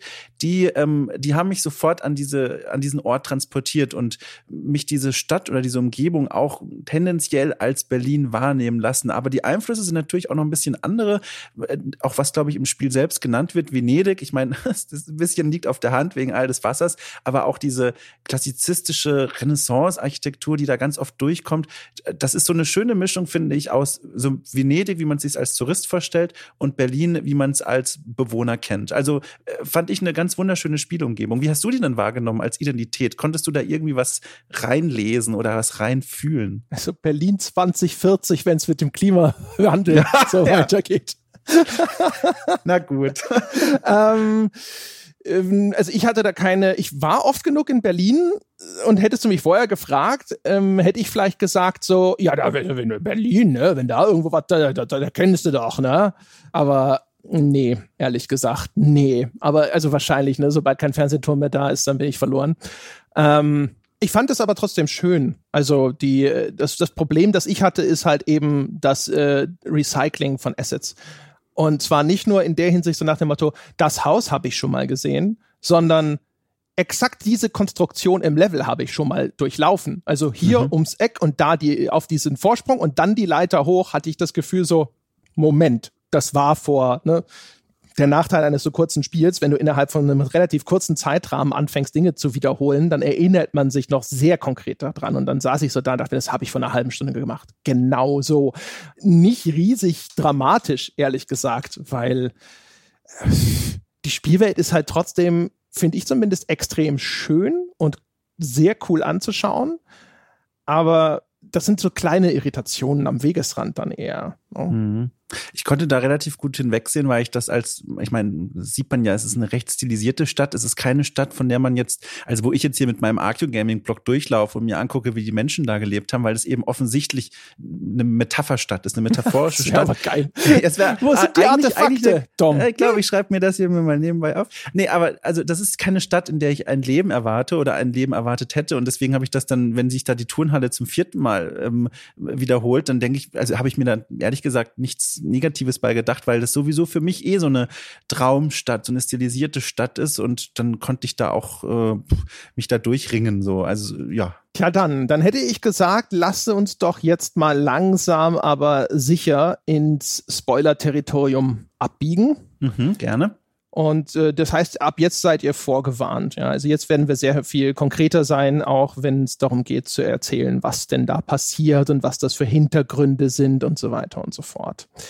Ähm, weil da wird es dann, finde ich, viel interessanter. Das, was mir an dem Spiel am meisten Freude gemacht hat, war nämlich genau das, was wir vorhin auch schon ein bisschen angesprochen haben, nämlich ähm, die vielfältige Möglichkeit, Dinge zu deuten und zu interpretieren. Also erstmal auf so einer symbolischen Ebene. Ne? Diese Monster haben alle eine Bedeutung. Die wird dir vom Spiel auf dem Silbertablett serviert, zumindest in großen Teilen. Ne? Weil es geht dann hinterher darum, dass ähm, Kay sich quasi abschnittsweise, anekdotenhaft, ja, in so Erzählfragmenten immer mit ähm, einem Familienmitglied auseinandersetzt.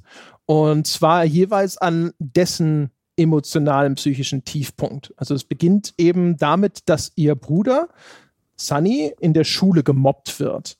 Und sie jetzt rückblickend auch feststellt, während sie diese Geschichte erforscht, dass ihr Bruder versucht hat, Kontakt aufzunehmen, davon zu erzählen, Hilfe zu suchen und sie ihn aber damals ignoriert hat, weil in ihrem Leben gerade andere Dinge wie der neue Freund und so viel wichtiger und interessanter waren. Das Kind war halt so, uh, sorry, hast du was gesagt. Ne? Auch das wird schon sehr plakativ übrigens erzählt. Ne? Genau nämlich mit so Momenten, wo das, das Kind wirklich, also so, so zutiefst äh, händeringende Hilfeschreie sendet und das dann endet damit. So, ah, was denn, sei doch nicht so ein, so, ein, so ein Baby, heul nicht rum. Ja, also auch genau anknüpfen. Ne? Er hat vorher erzählt, dass er gehänselt wird dafür, dass er den Humor der anderen nicht verstehen kann. Er ist so uncool. Alle halten ihn für so ein Baby und dann reagiert sie halt auch noch so ganz passgenau wie zwei Zahnrädchen, die ineinander greifen. Ähm, und das sind so Sequenzen, die man dann durchläuft. Das ist das, was dann zum Beispiel eben in dieser Schule passiert, wo wir vorhin schon gesagt haben. Dann durchläuft man spielerisch quasi diese Erlebnisse mit, äh, mit äh, des kleinen Bruders, der in einer Schule unterwegs ist. Also man, man spielt immer noch Kay, ja, aber das ist dann sozusagen stellvertretend, was man dann durchlebt, ist halt, dass überall ähm, alle diese Mitschüler sind halt diese feindseligen, rotäugigen Schattengestalten, vor denen man immer weglaufen muss. Und das transportiert schon, finde ich, ganz gut so diese Perspektive des Kindes, das äh, dem, dem von seiner Umgebung zugesetzt wird, wo überall jetzt auf einmal Gefahren lauern. Ne? Also überall wartet einer oder könnte jemand warten, der dich verprügeln will, sozusagen. Ja, das war für mich auch tatsächlich von all den Geschichten, die erzählt wird, die, die schwächste Erzählung, aber das eben auch vor allem deswegen, glaube ich, der Hauptgrund, da habe ich am wenigsten Identifikationsfläche damit. Also ich bin halt niemandes große Schwester und ich war auch nie in der Situation, dass ich mal sowas nacherlebt habe, weder als das Kind, also als der kleine Bruder so richtig, noch als diese große Schwester Kay. Ähm, und das waren auch die Momente, wo ich dann, wo dieses Spiel am meisten an Wirkkraft verloren hat, eben weil mir dann auch ganz klar offensichtlich wurde, wie du auch gesagt hast, wie plakativ dieses Writing war. Also manchmal also es gibt eine Stelle, in der sagt das Kind, also der kleine Bruder, fast schon direkt, dass er über Suizid nachdenkt, über Selbstmord. Und, und darauf kommt halt auch wieder nur so dieses, diese Teenager-Reaktion so, äh, was hast du gesagt? Ja, ja, von deinen Freunden, oder? Mit denen hast du schön gespielt. Und es ist so, äh, naja, es ist ein bisschen arg. Sie hört halt gerade nicht zu. Das hat mich dann so ein bisschen verloren. Aber dafür waren da gleichzeitig ähm, die, diese Spielmechaniken, die diese Episode, sage ich mal, geboten haben, ganz, ganz ergreifend. Es gibt ja diesen Endkampf, sage ich mal, gegen diese bösen Mobbing-Schüler in so einer riesigen Turnhalle. Ähm, und der, dieser Kampf wird beobachtet von dem Bruder in Rabengestalt. Und der sitzt da wie ein riesengroßer Dark Souls-Boss in der Ecke dieser Turnhalle oder guckt sogar durch so ein Loch in der Turnhalle auf dieses Geschehen und, und ist selber neugierig. Oh, ich richtig Gänsehaut gerade. Und ist richtig neugierig, wie dieser Kampf so abläuft. Und er guckt da eben wie so ein Rabe da sich immer diese, diese, diese Bewegung der, der, der Schüler, aber auch von ihr selber an. Und das waren so Momente, wo ich dachte, dachte, das würde ich mir auch auf ein Großbild irgendwie an die Wand hängen. Also das war ein richtig eindringlicher, schöner Moment, der mich da ein bisschen durchgebracht hat. Das war witzigerweise ist es, das ist auf jeden Fall auch eine Passage, wo ich eigentlich sagen würde, boah, ne, äh, da hast du genügend Referenzmaterial in deinem eigenen Leben. Ähm, also das hat mich zum Beispiel sofort erinnert. Ähm, ich bin mal mit meinen Eltern auf einem Kreuzfahrt, nee, es war eine Fähre, eine Autofähre oder sowas, egal, auf irgendeinem Schiff waren wir und jetzt bist, bist du halt Kind und erkundest so dieses Schiff und das ist super lange her, das heißt, das ist jetzt eine super vage Erinnerung an sich. Ne? Aus irgendeinem Grund jedenfalls äh, bin ich da in einer Gruppe älterer Kinder in die Hände gefallen Und so aus der Erwachsenenperspektive glaube ich, die wollten sich einen Spaß machen, mir Angst einzujagen, indem sie drohten, mich über Bord zu werfen. Das heißt, also, wenn da auf diesem Autodeck rumgelaufen und das äh, war so eine Fähre, die hat dann an der Seite da relativ große Öffnungen gehabt. Es erschien mir, also in, ich versuche das jetzt gerade zu erinnern, ja. Mhm. Es erschien mir sehr plausibel, dass man mich aufheben und da rauswerfen kann. Und so, ne, so, so, keine Ahnung, zu dritt, zu viert und einer nimmt die Beine, der andere nimmt die Arme und dann schon so geschwungen und dann wurde ich logischerweise nicht über Bord geworfen. Aber es hat sich schon sehr stark eingebrannt, dieses Gefühl von Hilflosigkeit und auch von Panik, weil es irgendwo der Moment gekommen ist, wo nicht mehr für mich zumindest klar war, dass das vielleicht alles nur Spaß ist oder ob die vielleicht auch sich denken so, na, warum eigentlich nicht? Ne? Mhm. Ähm, sowas, ja gibt auch in meiner Schulzeit längere Episoden, wo ich zu, keine Ahnung, also eine Gruppe von 15-, 16-Jährigen, die mich da über Monate dann quasi verfolgt haben. Das heißt also, wenn ich daran zurückdenke, ne, dann sind das schon so Sachen, wo du so das Gefühl hast, okay, da steigt schon wieder so äh, in der Erinnerung so dieses Gefühl wieder in dir auf. Aber mhm. beim Spielen dieser Passage habe ich nicht das Gefühl gehabt, dass das gut repräsentiert war. Aus dem erwähnten Grunde, oder das ist zumindest so weit, wie ich da in meiner Analyse vorge vorangekommen bin, dass ich das Gefühl hatte, ständig so, es ist viel zu einfach da ist keine Bedrohung. Du lockst die an, du läufst im Kreis, dann sind die weg und dann geht's weiter. Und meine Erinnerung ist halt eher die eines völlig, einer völligen Unentrinnbarkeit. Und ich hatte eher das Gefühl, dass die Einfachheit, mit der diese Problematik überwunden wurde, meine persönliche Erfahrung eher so ein bisschen trivialisiert. Mhm. Das ist das, was bei mir halt rumgekommen ist. Ist das nicht auch die einzige dieser Geschichten, die erzählt wird, die am Ende tatsächlich gelöst wird. Also im Sinne von, äh, die Person, die da gerade zum Opfer von, von Problemen wird oder von, von Selbstzweifeln oder was auch immer, dass der dann tatsächlich durch uns geholfen wird, im Sinne von, wir machen etwas, wir überwinden ein Hindernis, damit diese Person am Ende erlöst wird. Also ich habe so das Gefühl, alle anderen Geschichten drehen sich eher darum, unser erster Reflex oder Kays erster Reflex zu helfen, ist nicht der richtige und die Art und Weise, wie sie vermitteln will, führt erstmal nirgendwo hin. Und dann muss sie sich zu einer neuen Erkenntnis durchringen. Und das ist so, glaube ich, doch die einzige Geschichte, wo sie am Ende tatsächlich durch ihre Taten jemanden erlösen kann und helfen kann und befreien kann. Und das ist natürlich eine Form von, von, von Narrativ, was halt typisch Videospiel ist. So, ich überwinde ein Hindernis, ich überwinde Gegner und habe am Ende gewonnen, was aber halt im echten Leben ganz, ganz selten der Fall ist. Ja, also ist ja auch so ein bisschen unklar. Also was tatsächlich natürlich geschieht, ist so, dass sie jetzt sagt so, okay, ich höre dir zu. Ne? Also jetzt mhm. ist auf einmal diese, es geht ja in dem Spiel, das heißt ja nicht umsonst Sea of Solitude, ist auch nicht umsonst SOS abgekürzt. ähm, geht es ja so ein bisschen ne, darum, dass um diese soziale Isolation und die wird ja dann hier durchbrochen. Es endet tatsächlich damit, dass dieses Vogelmonster dann auf einmal Stopp brüllt. Also wenn man so möchte, was von der Interpretation her habe ich das Gefühl, es soll so ein bisschen auch so, ähm, er wehrt sich jetzt. Ne? Mhm, also da mhm. wurde vielleicht irgendwie Selbstbewusstsein eingeimpft und sonst irgendwas. Und das ist halt auch so ein Fall, wo ich mir denke, so, ha, Weißt du, das ist halt so ein Ding, äh, das Zuhören alleine ist halt auch äh, häufig dann nicht ausreichend. Also ich ja, erinnere mich ja. zum Beispiel auch, natürlich habe ich dann auch äh, mich bei meinen Eltern oder sowas beklagt, aber Eltern und äh, auch Geschwister in dem Falle sind halt zu einem gewissen Grade dann natürlich auch hilflos. Die können dich ja nicht 24 Stunden rund um die Uhr begleiten und in der Schule auf dich aufpassen und jetzt mal mitkommen, wenn du ins Freibad gehst. Das willst du auch nicht. Aber du lebst dann halt in so einer Welt, wo auf jedem Weg, den du unternimmst, also war jetzt in meinem Fall ein kleiner Ort, wo halt es auch nicht so schwierig ist sozusagen, könnte aber auf jemand jemand sein. Ne? Der muss dir nicht mal per se auflauern, er musste mhm. nur zufällig über den Weg laufen. Und das war so, so, das ist so in meiner Erinnerung halt etwas genau. Du, du bist halt als Kind ja sowieso hilflos und selbst diejenigen, um die, an die du dich normalerweise wendest, um Hilfe zu erhalten, sind sozusagen in ihren Mitteln begrenzt und du bist sozusagen dann so ein, ein bisschen auch auf dich allein gestellt. Ja? Und auf dann zu sagen, ich wehre mich, ist halt in der mhm. Situation zumindest jetzt, die bei mir dieser, dieser persönliche Anknüpfungspunkt ist, ist halt absurd. Weißt du, du bist acht und das sind fünf Leute, die sind 15. Das ist mhm. äh, absurd.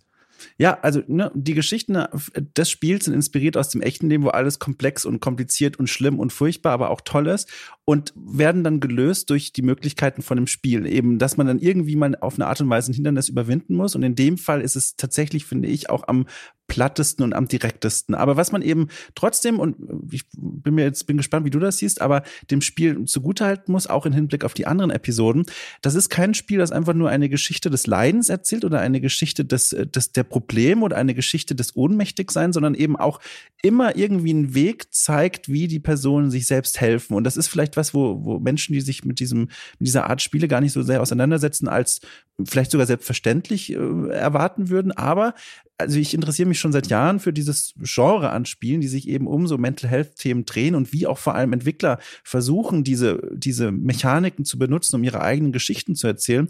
Und da sieht man ganz, ganz oft, dass diese Spiele das Leiden in den Vordergrund stellen. Es geht vorrangig immer darum, Unfähigkeit zu zeigen, Ohnmächtigkeit zu zeigen. Und das ist schon bei Spielen wie zum Beispiel Depression Quest von Zoe Quinn, was vor Jahren rausgekommen ist, ein Text-Adventure, wo Antwortmöglichkeiten des depressiv Betroffenen ausgegraut werden, um quasi zu zeigen, der hat nicht diese Möglichkeit zu antworten, wie er möchte, aus verschiedenen Gründen. Und solche Spiele gibt es ganz, ganz viele. Und da liegt natürlich ein Wert darin, zum einen für die Entwickler, weil die tatsächlich es immer wieder als heilsam empfinden, das weiß ich aus den Interviews mit diesen Menschen, ihr eigenes Leiden so darzustellen und auch denen quasi dann so mal Platz zu geben und mal zu sagen, hey, wir haben eine Erkrankung, die in vielen anderen Spielen Grundlage für ein Feindbild ist, aber das ist unsere Geschichte jetzt. Und zum anderen kann man auch unbetroffenen Menschen dann so ein Spiel mal in die Hand geben und sagen, hey, so fühlt sich das an. Also das hat zum einen auf jeden Fall sowieso eine Daseinsberechtigung, aber zum anderen gibt es ganz, ganz wenig Spiele und Sea of Solitude gehört da, gehört da zum Glück dazu oder glücklicherweise dazu, ähm, die nicht nur die Probleme zeigen und die Unfähigkeit zeigen, sondern eben immer auch irgendwie einen Weg Weg aus der Krise zeigen. Sie zeigen Charaktere nicht nur beim Scheitern und beim Leiden, sondern sie führen, also Happy End ist vielleicht zu weit, aber sie führen die Geschichten auch immer zu einem Ausgang, wo man als Spieler denkt, okay, ich verstehe das Leiden, aber ich verstehe auch, wohin das Leiden führen kann, nämlich zu, zu, zu Orten und zu Momenten, die deutlich schöner sind. Und, und das muss ich diesem Spiel ganz, ganz hoch anrechnen. Das gefällt mir ganz, ganz gut und hat sogar in dieser insgesamt vergleichsweise eher schwachen Szene mit diesem Bruder eben eine tolle Wirkung auf mich gehabt. Hm. Also ich verstehe, was du sagst. Ich verstehe auch natürlich den Wunsch, wenn man so ein Spiel macht, zu sagen, meine Botschaft oder so ist äh, eine hoffnungsvolle. Ne? Also nicht zu sagen, ich stelle jetzt einfach nur die Misere dar, und äh, hinterher sitzen alle da und sagen, das war ja ganz schrecklich. Und dann sag ne, ansonsten sagt mein Werk aber Schulterzucken, ja, siehst du, ne, so ist das. Und so bleibt das auch sozusagen, also als unausgesprochenes Ding. Und dass, dass man das vermeiden will und dass man deswegen sagt, so, nee, also wir, wir, wir zeichnen ein Bild auch davon, dass sowas ein Ende hat, dass es da einen Ausweg gibt und so. Es ist halt für mich halt nur eben in dieser Anmutung, ist es halt simple Antworten auf komplexe Probleme. Und weißt du, dieses, dieses, die, tatsächlich ist es dann ja in ein, ein weiterer Konflikt, der in dem Spiel behandelt wird, ist der zwischen dem Vater und der Mutter, wo der Vater jetzt auch vielleicht so ein bisschen klischeehaft ähm, sich eingesperrt fühlt, dadurch, dass jetzt auf einmal Familie da ist. Und äh, im Nachgang, also es ist derjenige, der vorhin diesen eigenartigen Babysocken-Anmachspruch gebracht hat, ja, und jetzt ist er aber total unzufrieden, dass die, dass man viel zu früh Kinder gekriegt hat, ne, und hat so das Gefühl, so seine besten Jahre schwimmen dahin. Und das scheint zumindest ja, wobei ich das, das war ein sehr ambivalenter Ausgang. Es scheint so, als ob tatsächlich dabei rauskommt, ja, okay, wir müssen uns trennen. Gibt halt einfach keine Lösung für dieses Problem. Und es ist besser, wenn sich diese Beziehung auflöst. Wobei aber der Dialog, der dort stattfindet, am Schluss aber, finde ich auch, ein Einlenken bedeuten könnte. Und sie sind dann ja auch zusammen auf diesem Schiff. Also merkwürdig. Ja, also ich habe das so gelesen, dass, also ne, diesen Konflikt gibt es. Der Mann, der übrigens, oder der Familienvater, der als Chamäleon dargestellt wird, sein Hauptproblem ist ja eigentlich auch dieses so, er muss sich immer anpassen. Deswegen natürlich auch, ne, dieses sehr direkte Bild mit mhm. dem Chamäleon. Und im Gegensatz dazu seine Ehefrau, die immer kontrolliert und die sich immer Sorgen macht und sie wird im Spiel dargestellt als Oktopus mit ganz vielen Armen. Ist sie nicht auch da Medusa? Wieder. Nee, nee, nee, das ist ein Oktopus. Also okay. bin ich mir recht sicher, auch weil sie ja im Wasser und so schwimmt und immer wieder abtaucht. Medusa, glaube ich, weiß ich nicht. Fand die sah halt aus aus wie so eine Medusa-Statue, ne, mit diesen Schlangenhaaren. Ja, also gut, Medusa, Schrägstrich, Oktopus, irgendwas mit vielen Armen auf jeden Fall. Was auf der einen Seite, da sind wir wieder bei dem Punkt, ne, Klischee ein bisschen, aber auf der anderen Seite sehr, sehr wirkmächtig. Man weiß sofort, was gemeint ist.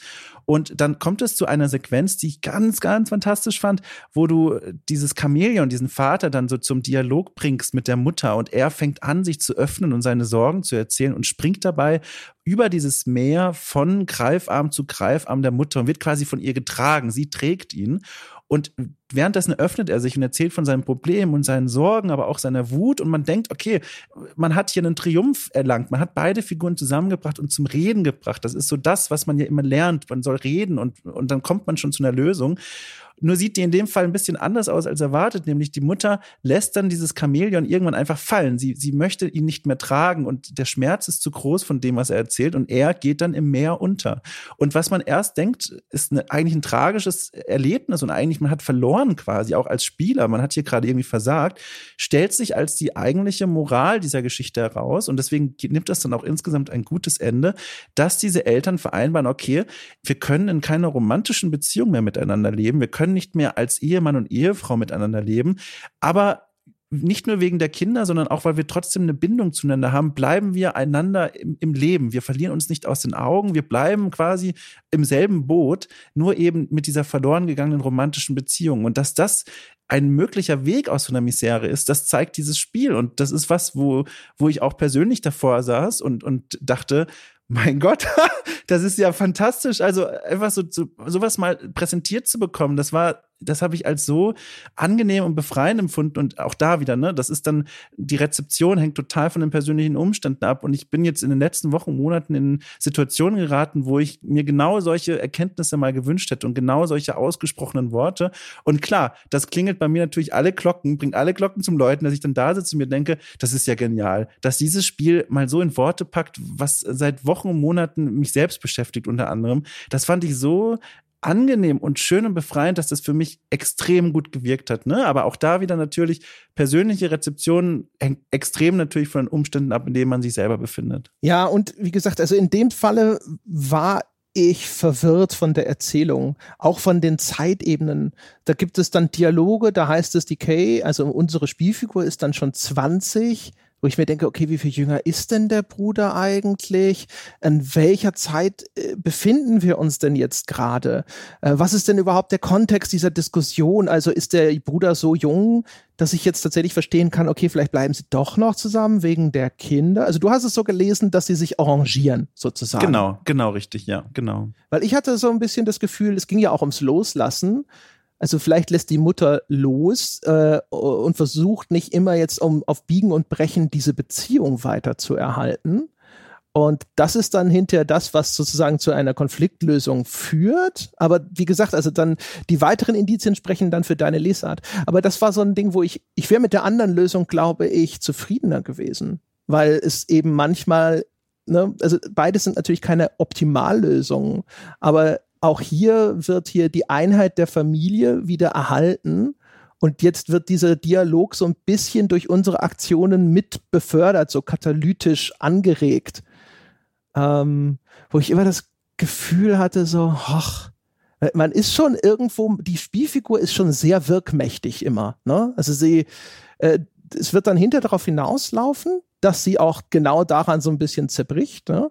Was ja ganz nett gemacht ist, ist, dass all diese Sorgen, Probleme, Konflikte werden als so schwarze Rauchwölkchen dargestellt und wenn die aufgelöst werden, dann sammelt sie die in ihren Rucksack ein. Ne? Also mit im Bilde des, jeder hat sein Päckchen zu tragen, wird ihr Päckchen immer voller, weil sie so ein bisschen so einen Helferkomplex hat anscheinend. Also auch wirklich Ne, passt ja auch in, den, in das, was so dargestellt wird. Also jemand hat ein niedrigeres Selbstwertgefühl und versucht es aufzuwerten, indem er immer versucht zu helfen und diese Konflikte zu lösen. Die Geschichte mit dem Bruder kann man vielleicht auch als eine Hinführung, als Ursache begreifen, dass man sagt, so hier hat sie verpasst, Hilfestellung zu leisten, als sie dringend gebraucht wurde. Und deswegen sozusagen versucht sie dann jetzt im weiteren Leben immer wieder diese Probleme zu lösen, bürdet sich immer mehr Sorgen auch von anderen Leuten auf, nicht genügend Self-Care, adressiert eigene Probleme nicht, ne, kennt die, das Fassungsvermögen dieses Rucksacks nicht und bricht dann irgendwann unter dieser Last zusammen. Das ist so ein bisschen auch, was da erzählerisch passiert. Und das ist schön gemacht, das ist nett.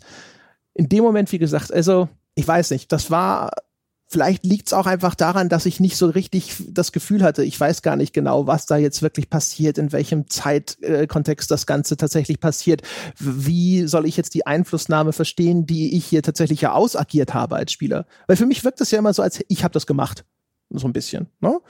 Das stellt eh die Frage, wo, also was, was spielen wir da eigentlich? Also, äh, das ist ja erstmal, wenn man nur so anfänglich drüber nachdenkt, ein ganz komischer Balanceakt zwischen, das sind scheinbar wirklich real existierende Personen, also die ganze Familie, die man ja auch später auf dem Boot sieht. Und Kay gibt es natürlich in irgendeiner Welt scheinbar auch. Aber all diese Handlungen, die ja scheinbar das Schicksal dieser unterschiedlichen Menschen voranbringt, findet in einer Welt statt, die ja eine Traumwelt auf irgendeine Art und Weise ist. Also, wie passt da eigentlich zusammen, was sie da an Erkenntnissen hat und wie sie die dieses Leben der Menschen verändert, auch über alle Zeitebenen hinweg, mit dieser fantas fantastischen wortwörtlichen Spielwelt zusammen. Und die einzige Erklärung, die ich mir darauf geben kann, und die löst auch gleichzeitig so ein bisschen die Unzufriedenheit, die man vielleicht spüren kann, weil man denkt, Kay ist ja die, die überall immer alles leistet und immer der Faktor, der alles verändert. Ich glaube, das ist so ein metaphorisches Therapiegespräch, wo sie quasi nach und nach aufarbeitet, was sie in ihrer Vergangenheit gemacht hat. Und klar, dann ist sie natürlich auch plötzlich das Zentrum, der Fokus, der alles verändert. Von ihr gehen alle Aktionen aus, weil sie ja auch ihr eigener Mittelpunkt ist. Und so kann ich mir dann ganz schön erklären, dass sie auch immer, also dass wir sie spielen, dass sie diejenige ist, die die Ereignisse entscheidend ins Rollen bringen, weil wir letztendlich einfach nachspielen, wie sie zu diesen Erkenntnissen gelangt. Und die funktionieren nur eben darüber, dass sie selber ja Aktionen unternimmt. Ja, also dass das dass das so der das Innenleben ist, finde ich relativ eindeutig. Ne? Also das Wasser, die See, der Ozean als Symbol für das Unterbewusstsein ist ja eigentlich auch ein re relativ klassisches Motiv. Mhm. Und das macht das Spiel zum Beispiel übrigens, das macht es visuell auch hervorragend, ne? mit den Monstern mhm. unter der Oberfläche, ähm, wenn dann ähm, sie an einem Schlüsselpunkt angelangt ist, wo eine Erinnerung ihr zugänglich wird, die ihr ihr eigenes Verhalten und auch den Weg zu ihrem aktuellen Zustand besser begreiflich macht, dann senkt sich dieser Wasserspiegel ab und gibt diese Erinnerung quasi als den Boden am Grunde dieses Ozeans frei. Und mhm. dann kommen diese sehr, sehr konkreten anekdotischen Erzählsequenzen, die dann auf einmal zugänglich gemacht werden. Und in der Ebene fand ich es eigentlich, ich habe das immer nur auf dieser Ebene begriffen. Es kam für mich nie in Frage, das als Traum oder sonst irgendwas zu begreifen, sondern es ist eine, eine innere Exploration, die da stattfindet. Nur, wie gesagt, also trotz alledem, ich, viele der Probleme, auch insbesondere bezogen vielleicht auf äh, sowas, dass das alles, also man ist ja einfach sehr häufig Spielball von Ereignissen, die um einen herum stattfinden und bei allem guten Willen hat man darauf keinerlei Einfluss. Und irgendwie hatte ich in dem Spiel aber das Gefühl, dass ich auf sehr, sehr viele Dinge Einfluss genommen habe, obwohl es ja eigentlich externe Konflikte waren, ne, in die ich zwar involviert war, aber die nicht im Kern zwischen der Protagonistin, also zwischen Kay und irgendjemand anderem ausgetragen wurden. Ja, also habe ich auch so wahrgenommen, aber ich fand das gar nicht so. Also ich habe immer das Gefühl gehabt, was sie versucht und was sie anstellt, ist so im Rahmen der Aktion und Handlung, die ich persönlich vielleicht auch in den Situationen zum Beispiel versuchen würde. Also was man eben machen kann, das hat sie dann immer versucht. Und also bei den Eltern zum Beispiel zu vermitteln oder später in der letzten Episode bei ihrem Freund sich ihm zu nähern und immer wieder die Nähe zu suchen und, und, und nicht verstehen zu können, warum er sich von ihr distanziert. Das waren alles so Dinge, wo ich das Gefühl hatte, so wie sie sich verhält, das halte ich persönlich für, für extrem glaubwürdig. Nicht, dass es unglaubwürdig ist, aber es erschien mir auch irgendwie sehr idealisiert in der Form, dass sie tatsächlich immer in der Lage war, Veränderungen anzustoßen. Weißt du, was ich meine? Ja, wobei, die, wobei diese Einsicht zu den Veränderungen ja manchmal tatsächlich dann über sehr schmerzvolle Umwege passiert ist. Also sie hat ja diese Momente des Versagens dann durchaus gehabt, zum Beispiel eben bei diesem Freund, wo man ja, wo viele Spielmechaniken sich darum drehen, ihm nachzulaufen und immer wieder die Nähe zu suchen und ihm Teile von sich selbst quasi nachzutragen, äh, was ja dann erstmal zu einem Scheitern führt, weil dann die Erkenntnis erstmal kommen muss, das, was sie die ganze Zeit versucht und das, was wir als Spieler versuchen sollen, worin wir quasi siegen sollen, spielmechanisch gesehen, das führt gar nicht zum, zum, zum, zum Erlösen oder das führt gar nicht zum, zum, zum Victory-Bildschirm sozusagen. Und das finde ich eigentlich ganz schön. Also, dass das Spiel eben nicht immer sagt, wenn du das und das richtig machst, also spielmechanisch erfüllst die Aufgaben, die wir dir stellen, dann gewinnst du quasi diese Episode, sondern dass das schon von vornherein dann so war, das ist jetzt der Instinkt dieser Person, vielleicht auch der Instinkt von dir als Spieler in dieser Situation, aber der führt erstmal zu nichts. Der führt eher vielleicht sogar zu Verlusten und zu noch mehr Problemen. Und das fand ich ganz, ganz schön eigentlich. Ja, ähm, vielleicht so für den Kontext für die Leute, die es nicht selber gespielt haben, also der Freund, der leidet offensichtlich unter richtig tiefen Depressionen, verschwindet dann sogar für zwei Wochen in so dunklen Löchern und meldet sich nicht und wird im Spiel auch übrigens wieder, also visuell fantastisch gemacht. Ne? Ist erst mhm. so ein äh, strahlend weißer Wolf mit blauen Augen, so das idealisierte Bild, das Kay von ihm hat und dann bröckelt diese Fassade und dann kommt darunter wieder so ein düsteres Monster zum Vorschein, so nach dem Motto, der hat auch diese inneren Dämonen. Ne? Es ist eine Maske, eine Fassade, hinter der sich was ganz anderes verbirgt. Ähm, das ist visuell wieder fantastisch transportiert. Und der sagt dann aber am Schluss so nach dem Motto so, hey, da muss ich erstmal mit mir selber ins Reine kommen. Das muss ich erstmal mit mir selber ausmachen und im Moment schadest du mehr, als dass du hilfst. Und auch da ist so dieses, für mich halt auch wieder so ein Fall, wo ich denke, das ist schon alles nicht absurd, aber schon idealisiert, weil dieses Loslassen wird dir zumindest als Spieler auch so ein bisschen als tatsächliche Lösung verkauft. Und ich denke mir immer so, es wäre mir lieber gewesen, das Spiel wäre in gewisser Hinsicht vielleicht grausamer gewesen mit den Realitäten, dass Kay, dass ihre Hilfe vielleicht durchaus wirklich notwendig wäre, aber dass es in diesem Falle Not tut, diesen Menschen loszulassen, weil sie sonst selber kaputt geht. Verstehst du, was ich meine? Ja. Aber es wird dir eine, eine, Entschuldigung fürs Loslassen durch diese Dialoge zumindest mitgeliefert, wenn du sie glauben magst. Du kannst natürlich dich auch entschließen zu sagen, der sagt das nur und es wäre alles nicht so gewesen. Aber rein nach dem, was dir wörtlich überliefert wird, ist es so ein Fall von, du kannst das auch mit gutem Gewissen tun. Ja, wobei die Lösung, die da gefunden wird in dieser Situation, also dass sie ihn dann gehen lässt, ganz ehrlich, ich kann mir kaum eine grausige, grausamere Situation vorstellen als die, eben auch persönlich geprägt von eigenen Erfahrungen. Das ist schon für mich, zumindest aus meinem Erfahrungshorizont sprechend, die denkbar grausamste und schwierigste Situation, wie diese Problematik zu Ende geführt wird, wobei ja auch sie entscheidend dazu geholfen hat, dass er sich als Mensch weiterentwickeln kann, weil er war ja von Anfang an, wenn man diese Metapher mal durchdenkt, er war ja von Anfang an dieses Monster, aber er hat diese Fassade errichtet und es hat diesen sehr schmerzvollen Umgang mit der Freundin gebraucht, damit er selber erkennt, kennt. Er ist weiterhin dieses Monster, er hat nur diese Fassade aufgebaut und muss jetzt sich von dieser Person zu entfernen, um zu heilen, wie er selber sagt. Und das heißt, man hat selber erstmal, was ich sehr realistisch finde, dazu beigetragen, diesem Menschen zu zeigen, wo er sich eigentlich in seinem Leben gerade befindet und muss dann diesen grausamen, grausamen Schritt gehen und sagen, ich kann dich ab jetzt nicht mehr begleiten und du musst das quasi, du wünschst es ja selber mit dir selber ausmachen. Und das war für mich, äh, wie gesagt, von wie, wie ich selber diese Situation wahrnehme, eine Entscheidung, die extrem aufopfernd ist und nicht etwa eine, eine Entschuldigung dafür loszulassen, sich aus dieser unangenehmen Situation zu entziehen. Ähm, also quasi komplett umgedrehte Lesart. Okay. Ja, wie gesagt, also für mich so. Ja. Hab so, wie gesagt, also für mich war das halt so ein Ding, das ist halt schon wieder, es, es macht es halt alles auch relativ einfach. Ne? Weil ich finde, da ist der, jetzt mal einfach mal dramaturgisch, der dramaturgisch viel stärkere Konflikt ist ja, dieser Mensch braucht wirklich deine Hilfe. Aber du bist an deinem Leistungsmaximum angekommen und wenn du diese Hilfe weiter leistest, zerstörst du dich selbst dabei. Das ist ja ein extremer dramatischer Konflikt. Und wenn ich diese eine Seite auflöse, indem ich sage, es ist auch besser für ihn, weiß ich nicht, für mich ist, verliert das so ein bisschen. Und wie gesagt, also ich, es, es, äh, bei mir kam halt ständig irgendwie so auf, dass ich mir gedacht habe, es macht es sich zu leicht, es ist zu idyllisch, äh, die Realität hat Entscheidungen, die erheblich schwerwiegender sind oder weniger mhm. einfach zu treffen sind und die nicht so ein klares, das ist jetzt gut, äh, Ergebnis haben. Ja, na, also da kann ich wieder nur mich ein bisschen wiederholen persönliche Lesart und so weiter, für mich, wie gesagt, das war die denkbar grausamste Ausgangsweise für diese, für diese Geschichte.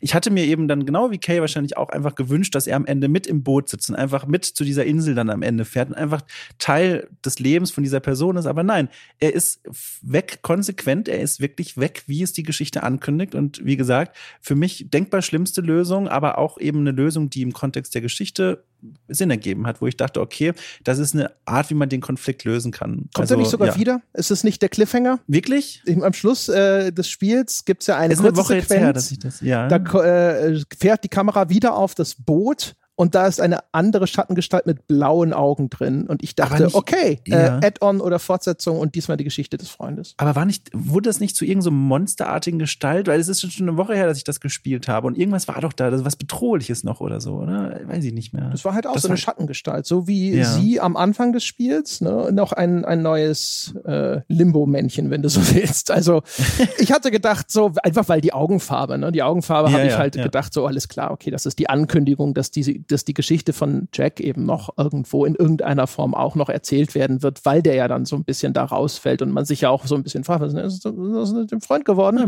man hat so ein bisschen den Eindruck, dem ging es eigentlich noch viel dramatisch schlechter als ihr, aber mhm. schwierig, ja. Ja. Ja, aber ja. Wir, wir sind uns zumindest einig, dass es sehr cool ist und sehr viel Spaß macht, dass man eben da sehr viel rumdeuteln kann. Und ich sag mal, es ist meistens schon relativ eindeutig, äh, was da, was da symbolisiert werden soll. Aber ich finde es trotzdem schön, weil es halt erkennbar bis in viele Details auch reinreicht. Also zum Beispiel ähm, die Familie, die versammeln sich dann auf einem Boot und das ist ein richtiges Dampfschiff, ne? ein anständiges Boot, ne? robust und das wirkt auch sicher. Und die schwimmen ja dann alle auf dieser Oberfläche des Unterbewusstseins, wenn wir es weiterhin so nennen wollen. Und die sind aber dann diese Konfrontation und diesen Bedrohungen enthoben. Das Boot existiert in so einer Blase aus blauem Himmel die sind sozusagen ihre Probleme losgeworden und deswegen sind sie auch auf einmal auf diesem viel sichereren Fundament, also viel weiter diesem Wasserspiegel enthoben. Und währenddessen ist Kay die ganze Zeit immer noch vergleichsweise ungeschützt auf dieser Nussschale unterwegs, wenn sie nicht sogar komplett äh, äh quasi hilflos durchs Wasser schwimmen muss. Und solche Details sind halt schon ziemlich cool. Auch dass auf einmal, wenn die Pro Probleme der Familie gelöst sind, dann verstehst du sie nicht mehr, du kannst dieses Boot nicht erreichen, du kannst nicht an Bord dieses Bootes gehen.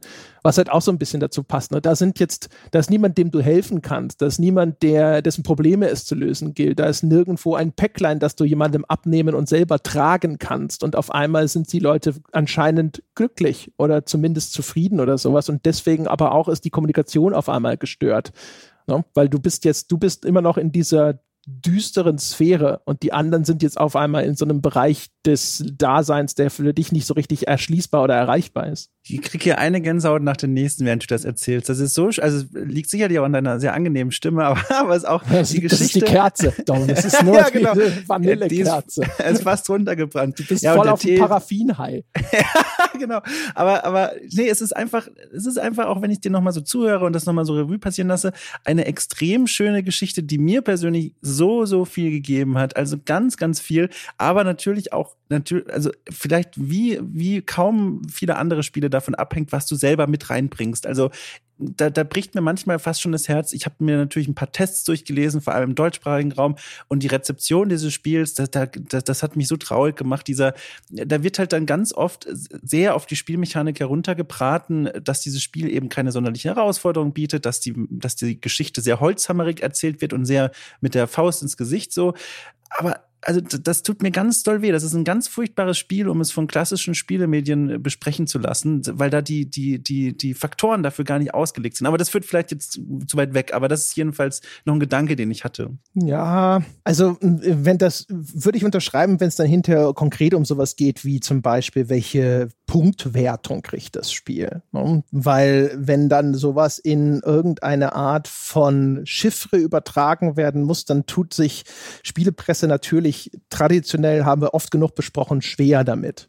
Mhm. Ich finde umgekehrt aber weiß ich gar nicht. Also ich finde sowas wie Holzhammer, wie zu simpel oder sonst irgendwas, das ist schon die, auch durchaus legitime Kritik.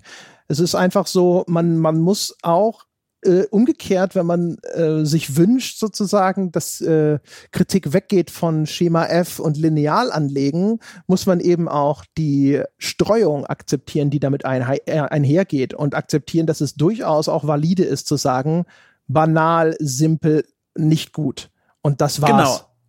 Ge genau. Ähm, allerdings, das war's für dich. Und das ist ja was, was wir in dem Podcast hier immer wieder betont haben, dass das sehr von der individuellen Wahrnehmung abhängt. Und ich finde, es, es gibt tatsächlich nur wenige, wenige Aspekte des Spiels, wo man absolut objektiv sagen kann, das ist schlechtes Game Design oder Game Design im Sinne von, das funktioniert für mich nicht. Und das ist ja genau diese Illusion, die diese Wertungen oft aufbauen, die ich gelesen habe die dann sehr absolut sprechen und zwar über alle Aspekte des Spiels. Und das tut mir eben so weh. Also dieses, das Spiel ist und ist so und deswegen führt das zu dieser und dieser Wertung. Das sind die beiden Dinge, die mich daran so stören und beschäftigen.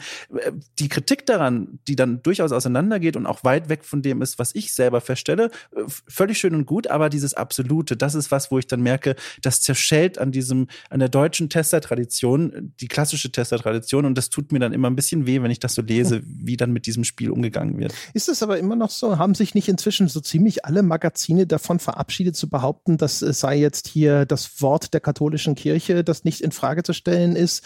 Also die GameStar hat sich doch, glaube ich, inzwischen auch zum subjektiven Test bekannt. Wenn ich mich recht entsinne, war das sogar schon mit dem Wechsel auf unser neues Wertungssystem. Da war ich sogar noch dort. For Players traditionell sowieso schon immer. PC Games weiß ich jetzt nicht, aber es gibt gar nicht mehr so viele und insbesondere so viele große, die jetzt, glaube ich, diesen Anspruch vor sich hertragen, dann ist es dann vielleicht eher beim Publikum, das auch so anzunehmen. Ja, auf der einen Seite hast du die, das ausformulierte Selbstbild, das du irgendwo unter Impressum und ferner liefen hast. Da steht dann, dann wirklich bei vielen Seiten mittlerweile, was mich auch sehr freut, dass da ein anderes Verständnis der eigenen Funktion herrscht. Auf der anderen Seite, ich spreche von den Formulierungen in den Tests. Die sind nämlich Ist-Formulierungen, sind oft unpersönliche Formulierungen und dadurch kommt eben dieser, dieser, diese Illusion zustande, die ich eben kritisiere, dass dieser Test trotz eines vielleicht anders gelauteten Selbstbildes eine absolute Kritik ein, über den Ist-Zustand eines Spiels ist. Und das ist eben das, was noch nicht, finde ich, deutlich genug herausgearbeitet wird. Okay, aber weiß ich nicht. Also da muss man jetzt auch nicht mit so viel Konjunktiv arbeiten. Ne? Also für mich persönlich, aber das heißt ja nicht und sonst irgendwas. Ich meine, die Leute wollen ja die konkrete Meinung des jeweiligen äh, Rezensenten hören ich denke, da können sie es aushalten, wenn das dann halt eben aus seiner Warte sozusagen eben auch absolut formuliert wird. Und ich finde umgekehrt zum Beispiel, das ist ein anderer Gedanke, den ich wiederum hatte, wir müssen auch aufpassen, dass das Thema äh, geistige Gesundheit nicht zu so einer Art Marketingmodell oder Schutzschild taugt. Ich glaube, es ist eine große Verlockung, Spiele wie Sea of Solitude mit Samthandschuhen anzufassen und zu sagen, oh, Ne? Da äh, ist diese persönliche Offenbarung und die Verwundbarkeit der Autoren, auf die würde ich gerne Rücksicht nehmen. Also das geht zum Beispiel mir persönlich auch so. Bei solchen Spielen fällt es mir immer erheblich schwerer, scharfe Kritik zu äußern, weil ich mir immer denke, so, boah, die armen Menschen, hoffentlich hören sie diesen Podcast nie. Ähm, ja? Oder äh, auch, weil wir das Thema wichtig finden, zu Recht. Oder weil wir äh, wollen, dass solche Spiele mehr, äh, dass dieses mehr Spiele dieses Thema aufgreifen. Oder weil wir uns selber, das hatten wir vorhin, weil wir uns selber so darin wiederfinden und dann überall diese Erinnerungen hochkommen.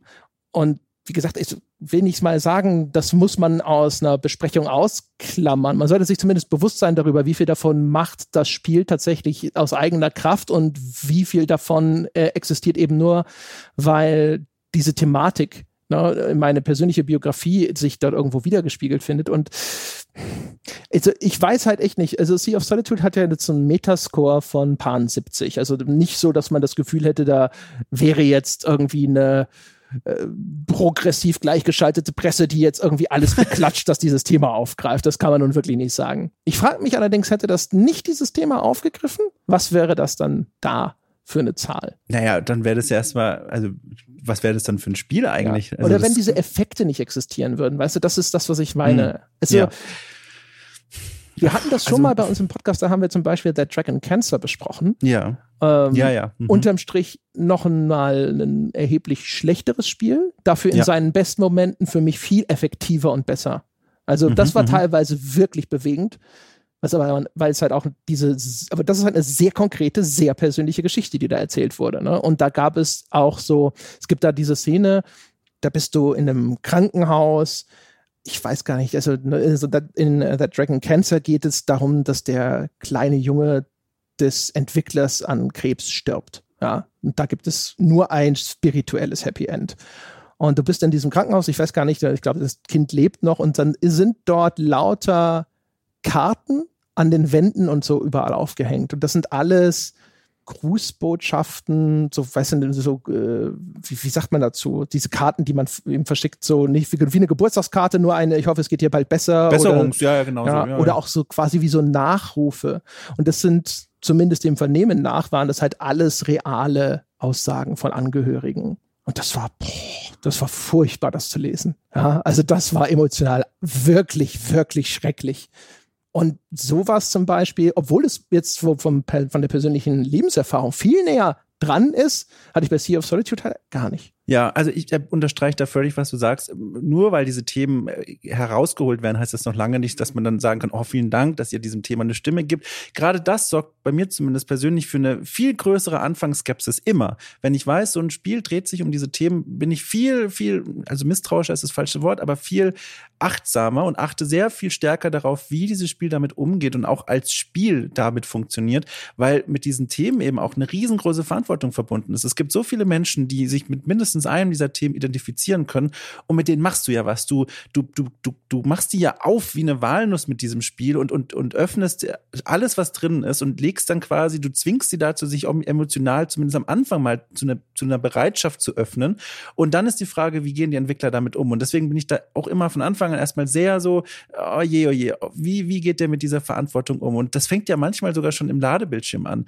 Ähm, zum Beispiel bei Sea of Solitude die Inhaltswarnung. Zu Spielbeginn gibt es eine Warnung, Warnung, die darauf verweist, es geht um sensible Themen, es geht um Themen wie Einsamkeit und Trauer und es ist eine persönliche Geschichte. Das heißt, dieses Spiel darf nicht als Guidance, also irgendwie als Leitfaden benutzt werden, wie Menschen mit ihren persönlichen Krisen umgehen. Was ich auf der einen Seite fantastisch finde, dieser Hinweis, dieses Spiel ist keine Lösung für deine Probleme, sondern nur eine Sammlung von Geschichten, in der du nach Parallelen suchen kannst, aber nicht nach erstmal konkreten Lösungen, die für dich funktionieren.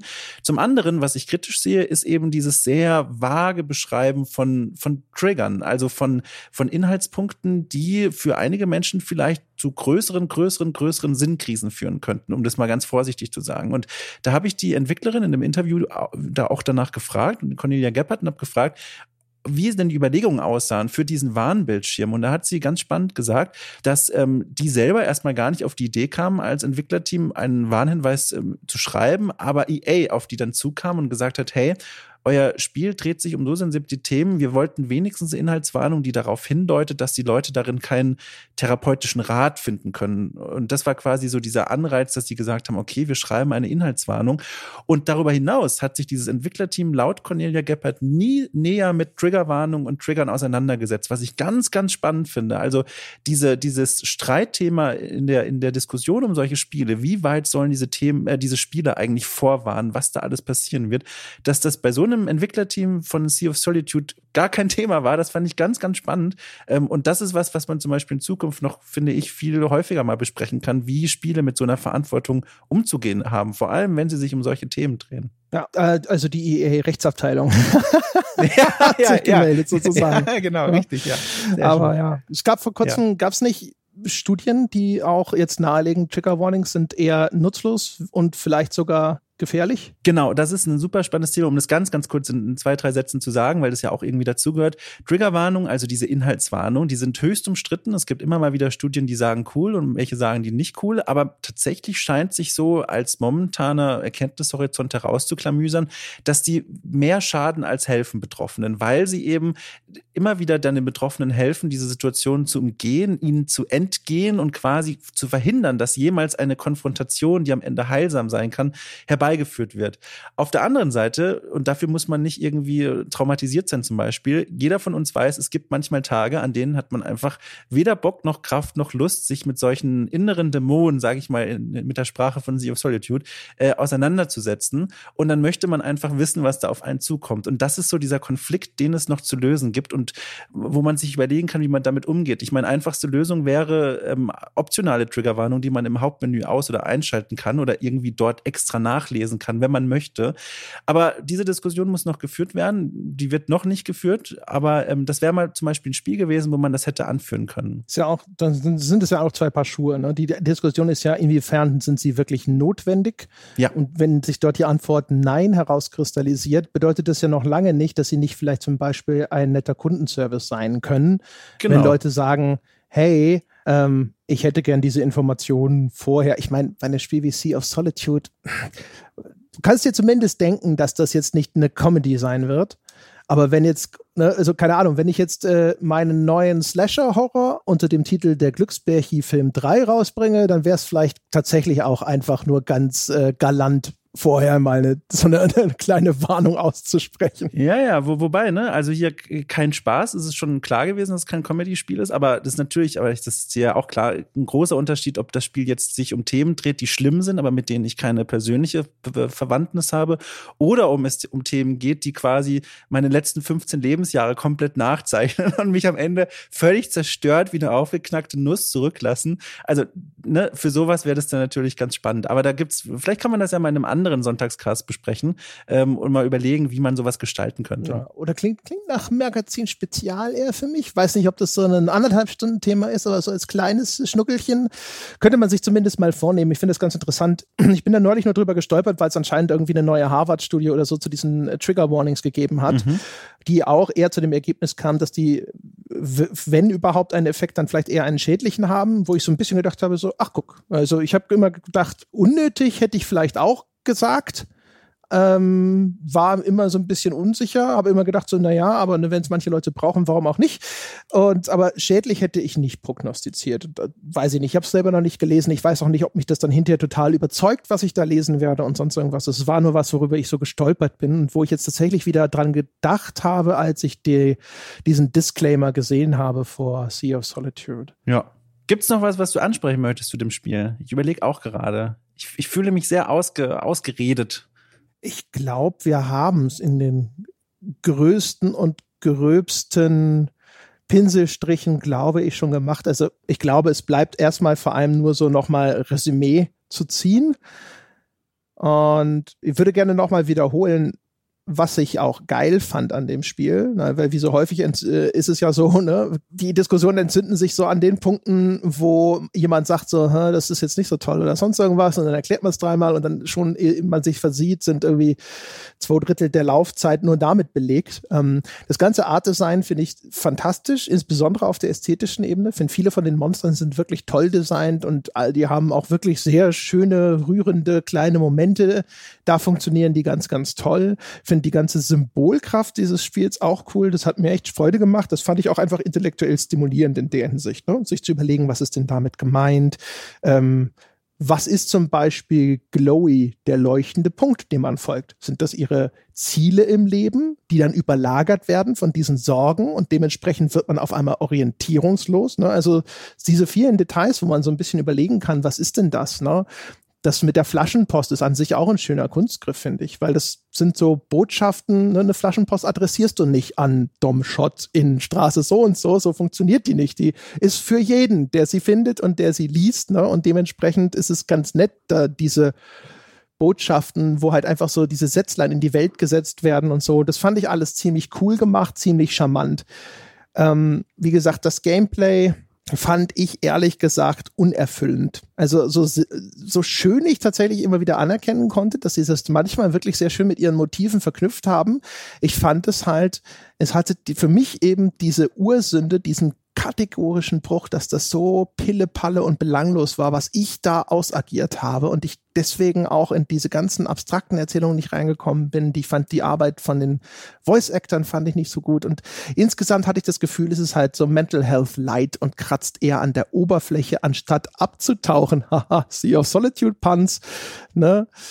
Also ich finde, es, es ist erkennbar wohlmeinend. Es ist ein gutherziges Spiel. Ich finde, wie gesagt, ne, diese ganze Symbolkraft, die wirkt, aber es wirkt auch emotional distanziert, finde ich. Ich finde, diese Verwundungen werden in diesen Anekdoten zwar in dem, was passiert, sehr konkret erzählt. Ne? Also der Bruder wird erniedrigt, indem man ihm die Hose runterzieht von den Klassenkameraden.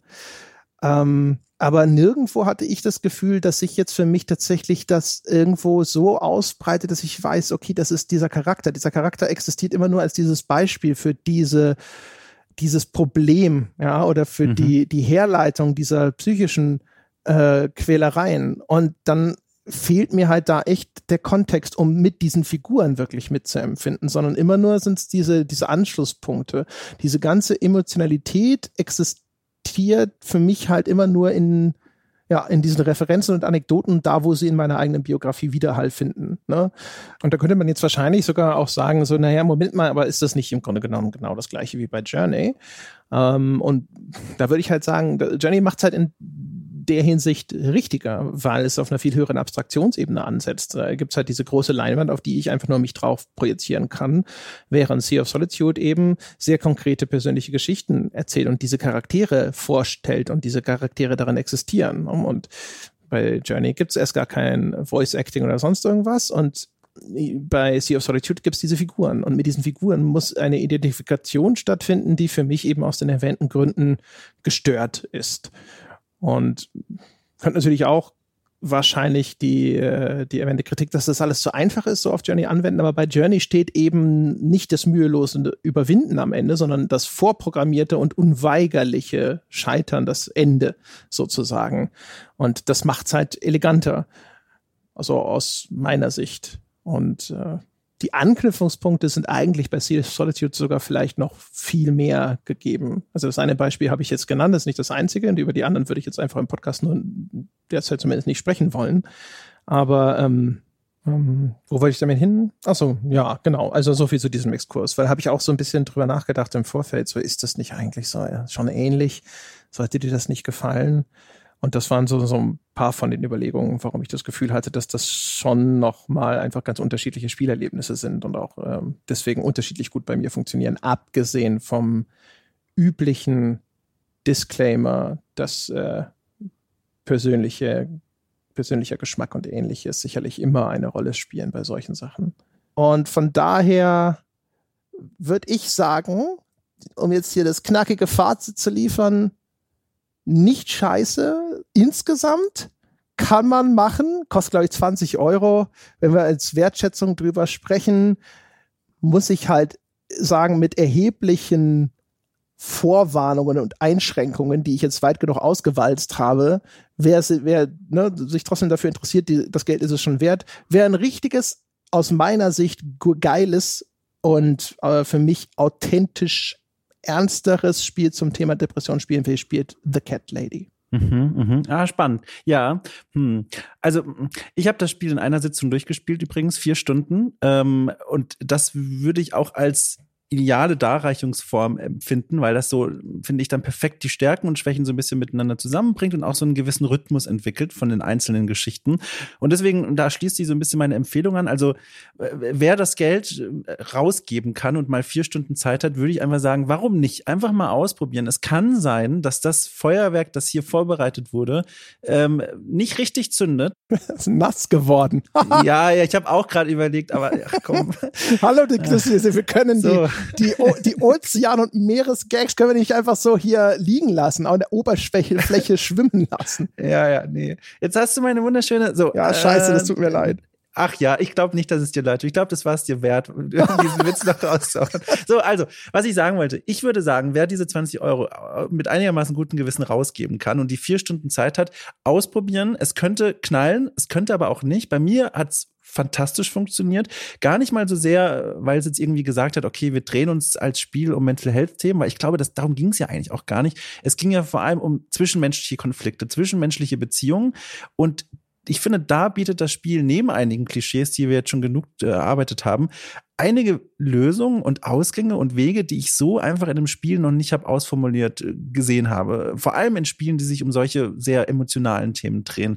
Wie, dass diese Familie zum Beispiel ein Arrangement findet, wie ich zumindest gelesen habe, das ein bisschen fernab von so klassischen Beziehungsmodellen Trennung oder Zusammenbleiben ist. Oder der Umgang mit dem depressiven Freund beziehungsweise Ex-Freund. Das waren alles Dinge, die haben mir extrem viel gegeben und über diese persönliche Ebene hinaus auch zumindest mir persönlich bewiesen, ähm, dass dieses Spiel verantwortungsvoll mit diesem schwierigen Thema und den schwierigen Themen umgeht. Im Sinne von, es schlachtet diese Themen nicht aus, um Leiden darzustellen. Es macht sich nicht irgendwie lustig über Betroffene, sondern es versucht, eine einfühlsame Geschichte oder mehrere einfühlsame Geschichten zu erzählen. Und wie gesagt, wie gut die funktionieren und wie gut die jemanden erreichen, da hängt, glaube ich, viel davon ab, was man da selber in seinem ähm, Päckchen mit sich rumschleppt. Und äh, genau, deswegen würde ich empfehlen, vielleicht noch ein bisschen entschlossener als andere dieses Spiel ausprobieren, zu kaufen und zu gucken, was es mit einem macht. Und im besten Fall passieren da ganz wunderschöne Dinge, mit denen man noch lange leben kann. Und im schlimmsten Fall hat man halt vier Stunden weggeworfen. Aber ich meine, das kann man auch mit einem, mit einem schlechten Kinofilm so. Dann lieber mit diesem Spiel. Sehr gut. Fantastisches. Besser als ein scheiß Kinofilm zu sehen. Domshot. Ach, schön. Gleich ja. mal anrufen, ob sie das nicht auf die Packung drücken wollen. Das ist ja fast schon besser als die übliche André Peschke äh, Seal of Quality Empfehlung. Ja? Sie könnten ja. ihr Geld auch im Klo runterspülen. Ja, ist jetzt gut. Also ich hab's so. Einer ist ja, ist ja cool. Ja. Ich überlege gerade, ob ich jetzt selber schon wieder gnädig war mit dem Ding. Weißt du, es war jetzt so ja, ja. knuffiges Entwicklerteam, hübsche Visuals und es ist ja so es ist halt so ein, so ein Sympathieding auch, wo man so das Gefühl hat, aber sie haben es so gut gemeint. Ja, ja hätte ich abraten ja. sollen. Ich weiß es nicht. Aber ich habe ja nun wirklich erheblichste Einschränkungen gemacht. Naja, jetzt da, da, damit muss ich jetzt klarkommen. Ja, das muss damit, ich jetzt verarbeiten. Genau, wir haben ja sogar den Start der Aufnahme nochmal verschoben, eine halbe Stunde, damit du dir eine Gedanken ordnen konntest. Ohne also Scheiß, das, ich habe echt versucht, ja. äh, genau diese solche Dinge in meinem Innern aufzulösen, wo ich so gedacht habe, so ist schon echt, das ist nicht schlecht, das ist schon gut gemacht, das ist schon echt clever. Aber ich spiele es nicht gern, das langweilt mich. ja. Und dann so, und, und vielleicht eigentlich das, nur, dass ich so viel drüber nachdenken und drüber reden konnte. Es verändert ja auch nochmal den Blick, ne, wenn man drüber redet. Bei mir ist es jetzt auch, ich fühle mich jetzt auch anders als vorher, aber auch weil Fühlst ich ja mit wie so ein Jubelperser und willst es jetzt wieder Nein. nicht empfehlen? Haben wir uns gegenseitig Nein. quasi in den Wahnsinn getrieben? Also die Plätze getauscht, weißt du? oh Gott. Also, kauft das nicht. Furchtbar. Nein, nein, Quatsch. Also, ich, ich möchte, glaube ich, gar nicht mehr weiterreden, weil ich habe Gefühl, ab jetzt ist es noch Fiebertraum. Äh, auch geschuldet durch Kaffee und äh, Duftkerze in Kombination, was keine gute Kombination war. Das ist meine Erkenntnis dieser Folge. Mir ist ein bisschen übel tatsächlich. Ach du Scheiße. Aber siehst du die genau, Duftkerze? Ich hab's ja gewusst. Na dann eher schnell, äh, schnell weg sozusagen. Ja, genau. Bevor äh, Schlimmeres Die Segel passiert. setzen. Äh, ja, geh an die naja. frische Luft, Dom. Ja, Fenster ja. auf und tief ein- und ausatmen, mhm. bevor Schlimmeres passiert. Meine Damen und Herren, das soll es gewesen sein zu Sea of Solitude. Vielen Dank, dass ihr zugehört habt. Und äh, falls ihr äh, euch besser fühlen möchtet, äh, könnte ich äh, auch wahnsinnig gute Handlungsanweisungen ja, oder Empfehlungen geben, nämlich zum Beispiel auf iTunes vorbeizuschauen und uns die verdiente 5-Sterne-Wertung zu geben. Wir haben ja vorhin diskutiert, ne, anderen Leuten zu helfen. Da fühlt man sich ja gut und das hilft uns total, oh. in den Charts sichtbar zu bleiben. Ja. Und Dafür Sea of Solitude zu instrumentalisieren. Knallhart, ey. Ich habe vorhin die Frage ja gestellt. Ne? Da ist, ist, sind wir auf dem Weg dahin, ja, dass das instrumentalisiert wird. Ich will das den Leuten nur vorführen, ja, damit wir alle, das ist ja nur eine Sensibilisierungsmaßnahme damit die Menschen äh, ihre Sinne geschärft bekommen, um solche Methoden in Zukunft sofort zu identifizieren. Das Bildungsprogramm, was hier gerade abläuft wie ein Gleichnis. Also quasi mhm. wie Jesus. So. Mhm. Ne? Und, also, ne? und noch besser fühlt man sich, wenn man uns finanziell unterstützt, meine Damen und Herren. Fahren. Schauen Sie vorbei unter gamespodcast.de slash Abo oder auf patreon.com slash auf ein Bier. Werden Sie Unterstützer, holen Sie sich all die wunderbaren Bonus-Podcasts. Hier gibt es tatsächlich mal eine einfache Lösung für komplexe Probleme. Kopf und Kragen. ich weiß, aber was soll ich machen, wenn das Auto schon die Klippe runter ist? Dann kann man lenken, so wie man will. Tu, tu du halt was. Äh, Gottes Willen. Äh, auf jeden Fall, meine Damen und Herren, wir gehen auf Tour. Äh, konzentrieren Sie sich jetzt ganz genau nur auf diese Worte. Hören Sie mir zu. Wir gehen auf Tour äh, November, Dezember diesen Jahres, äh, Januar 2020. gamespodcast.de slash Tour. Dort können Sie Tickets bekommen. Äh, denken Sie dran, wenn Sie auch nur in der ungefähren Nähe von Essen wohnen, da haben wir diese riesige Halle, die muss irgendwie voll werden. Panik, äh, Verunsicherung, helfen Sie uns. Äh, überall sonst sind, glaube ich, auch noch ein paar Tickets übrig. Also greifen Sie zu, solange der Vorrat reicht. Äh, gehen Sie wie immer unter forum.gamespodcast.de beim Weltbesten Spieleforum vorbei und diskutieren Sie mit uns über Gott und die Welt und diese Folge. Und ähm, ja, oh Gottes Willen, ich, jetzt bin ich ja, ne, ich habe noch nicht mal eine Duftkerze am Start. Es wird Zeit aufzuhören. Das soll es gewesen sein für diese Woche, meine Damen und Herren. Wir hören uns nächste Woche wieder.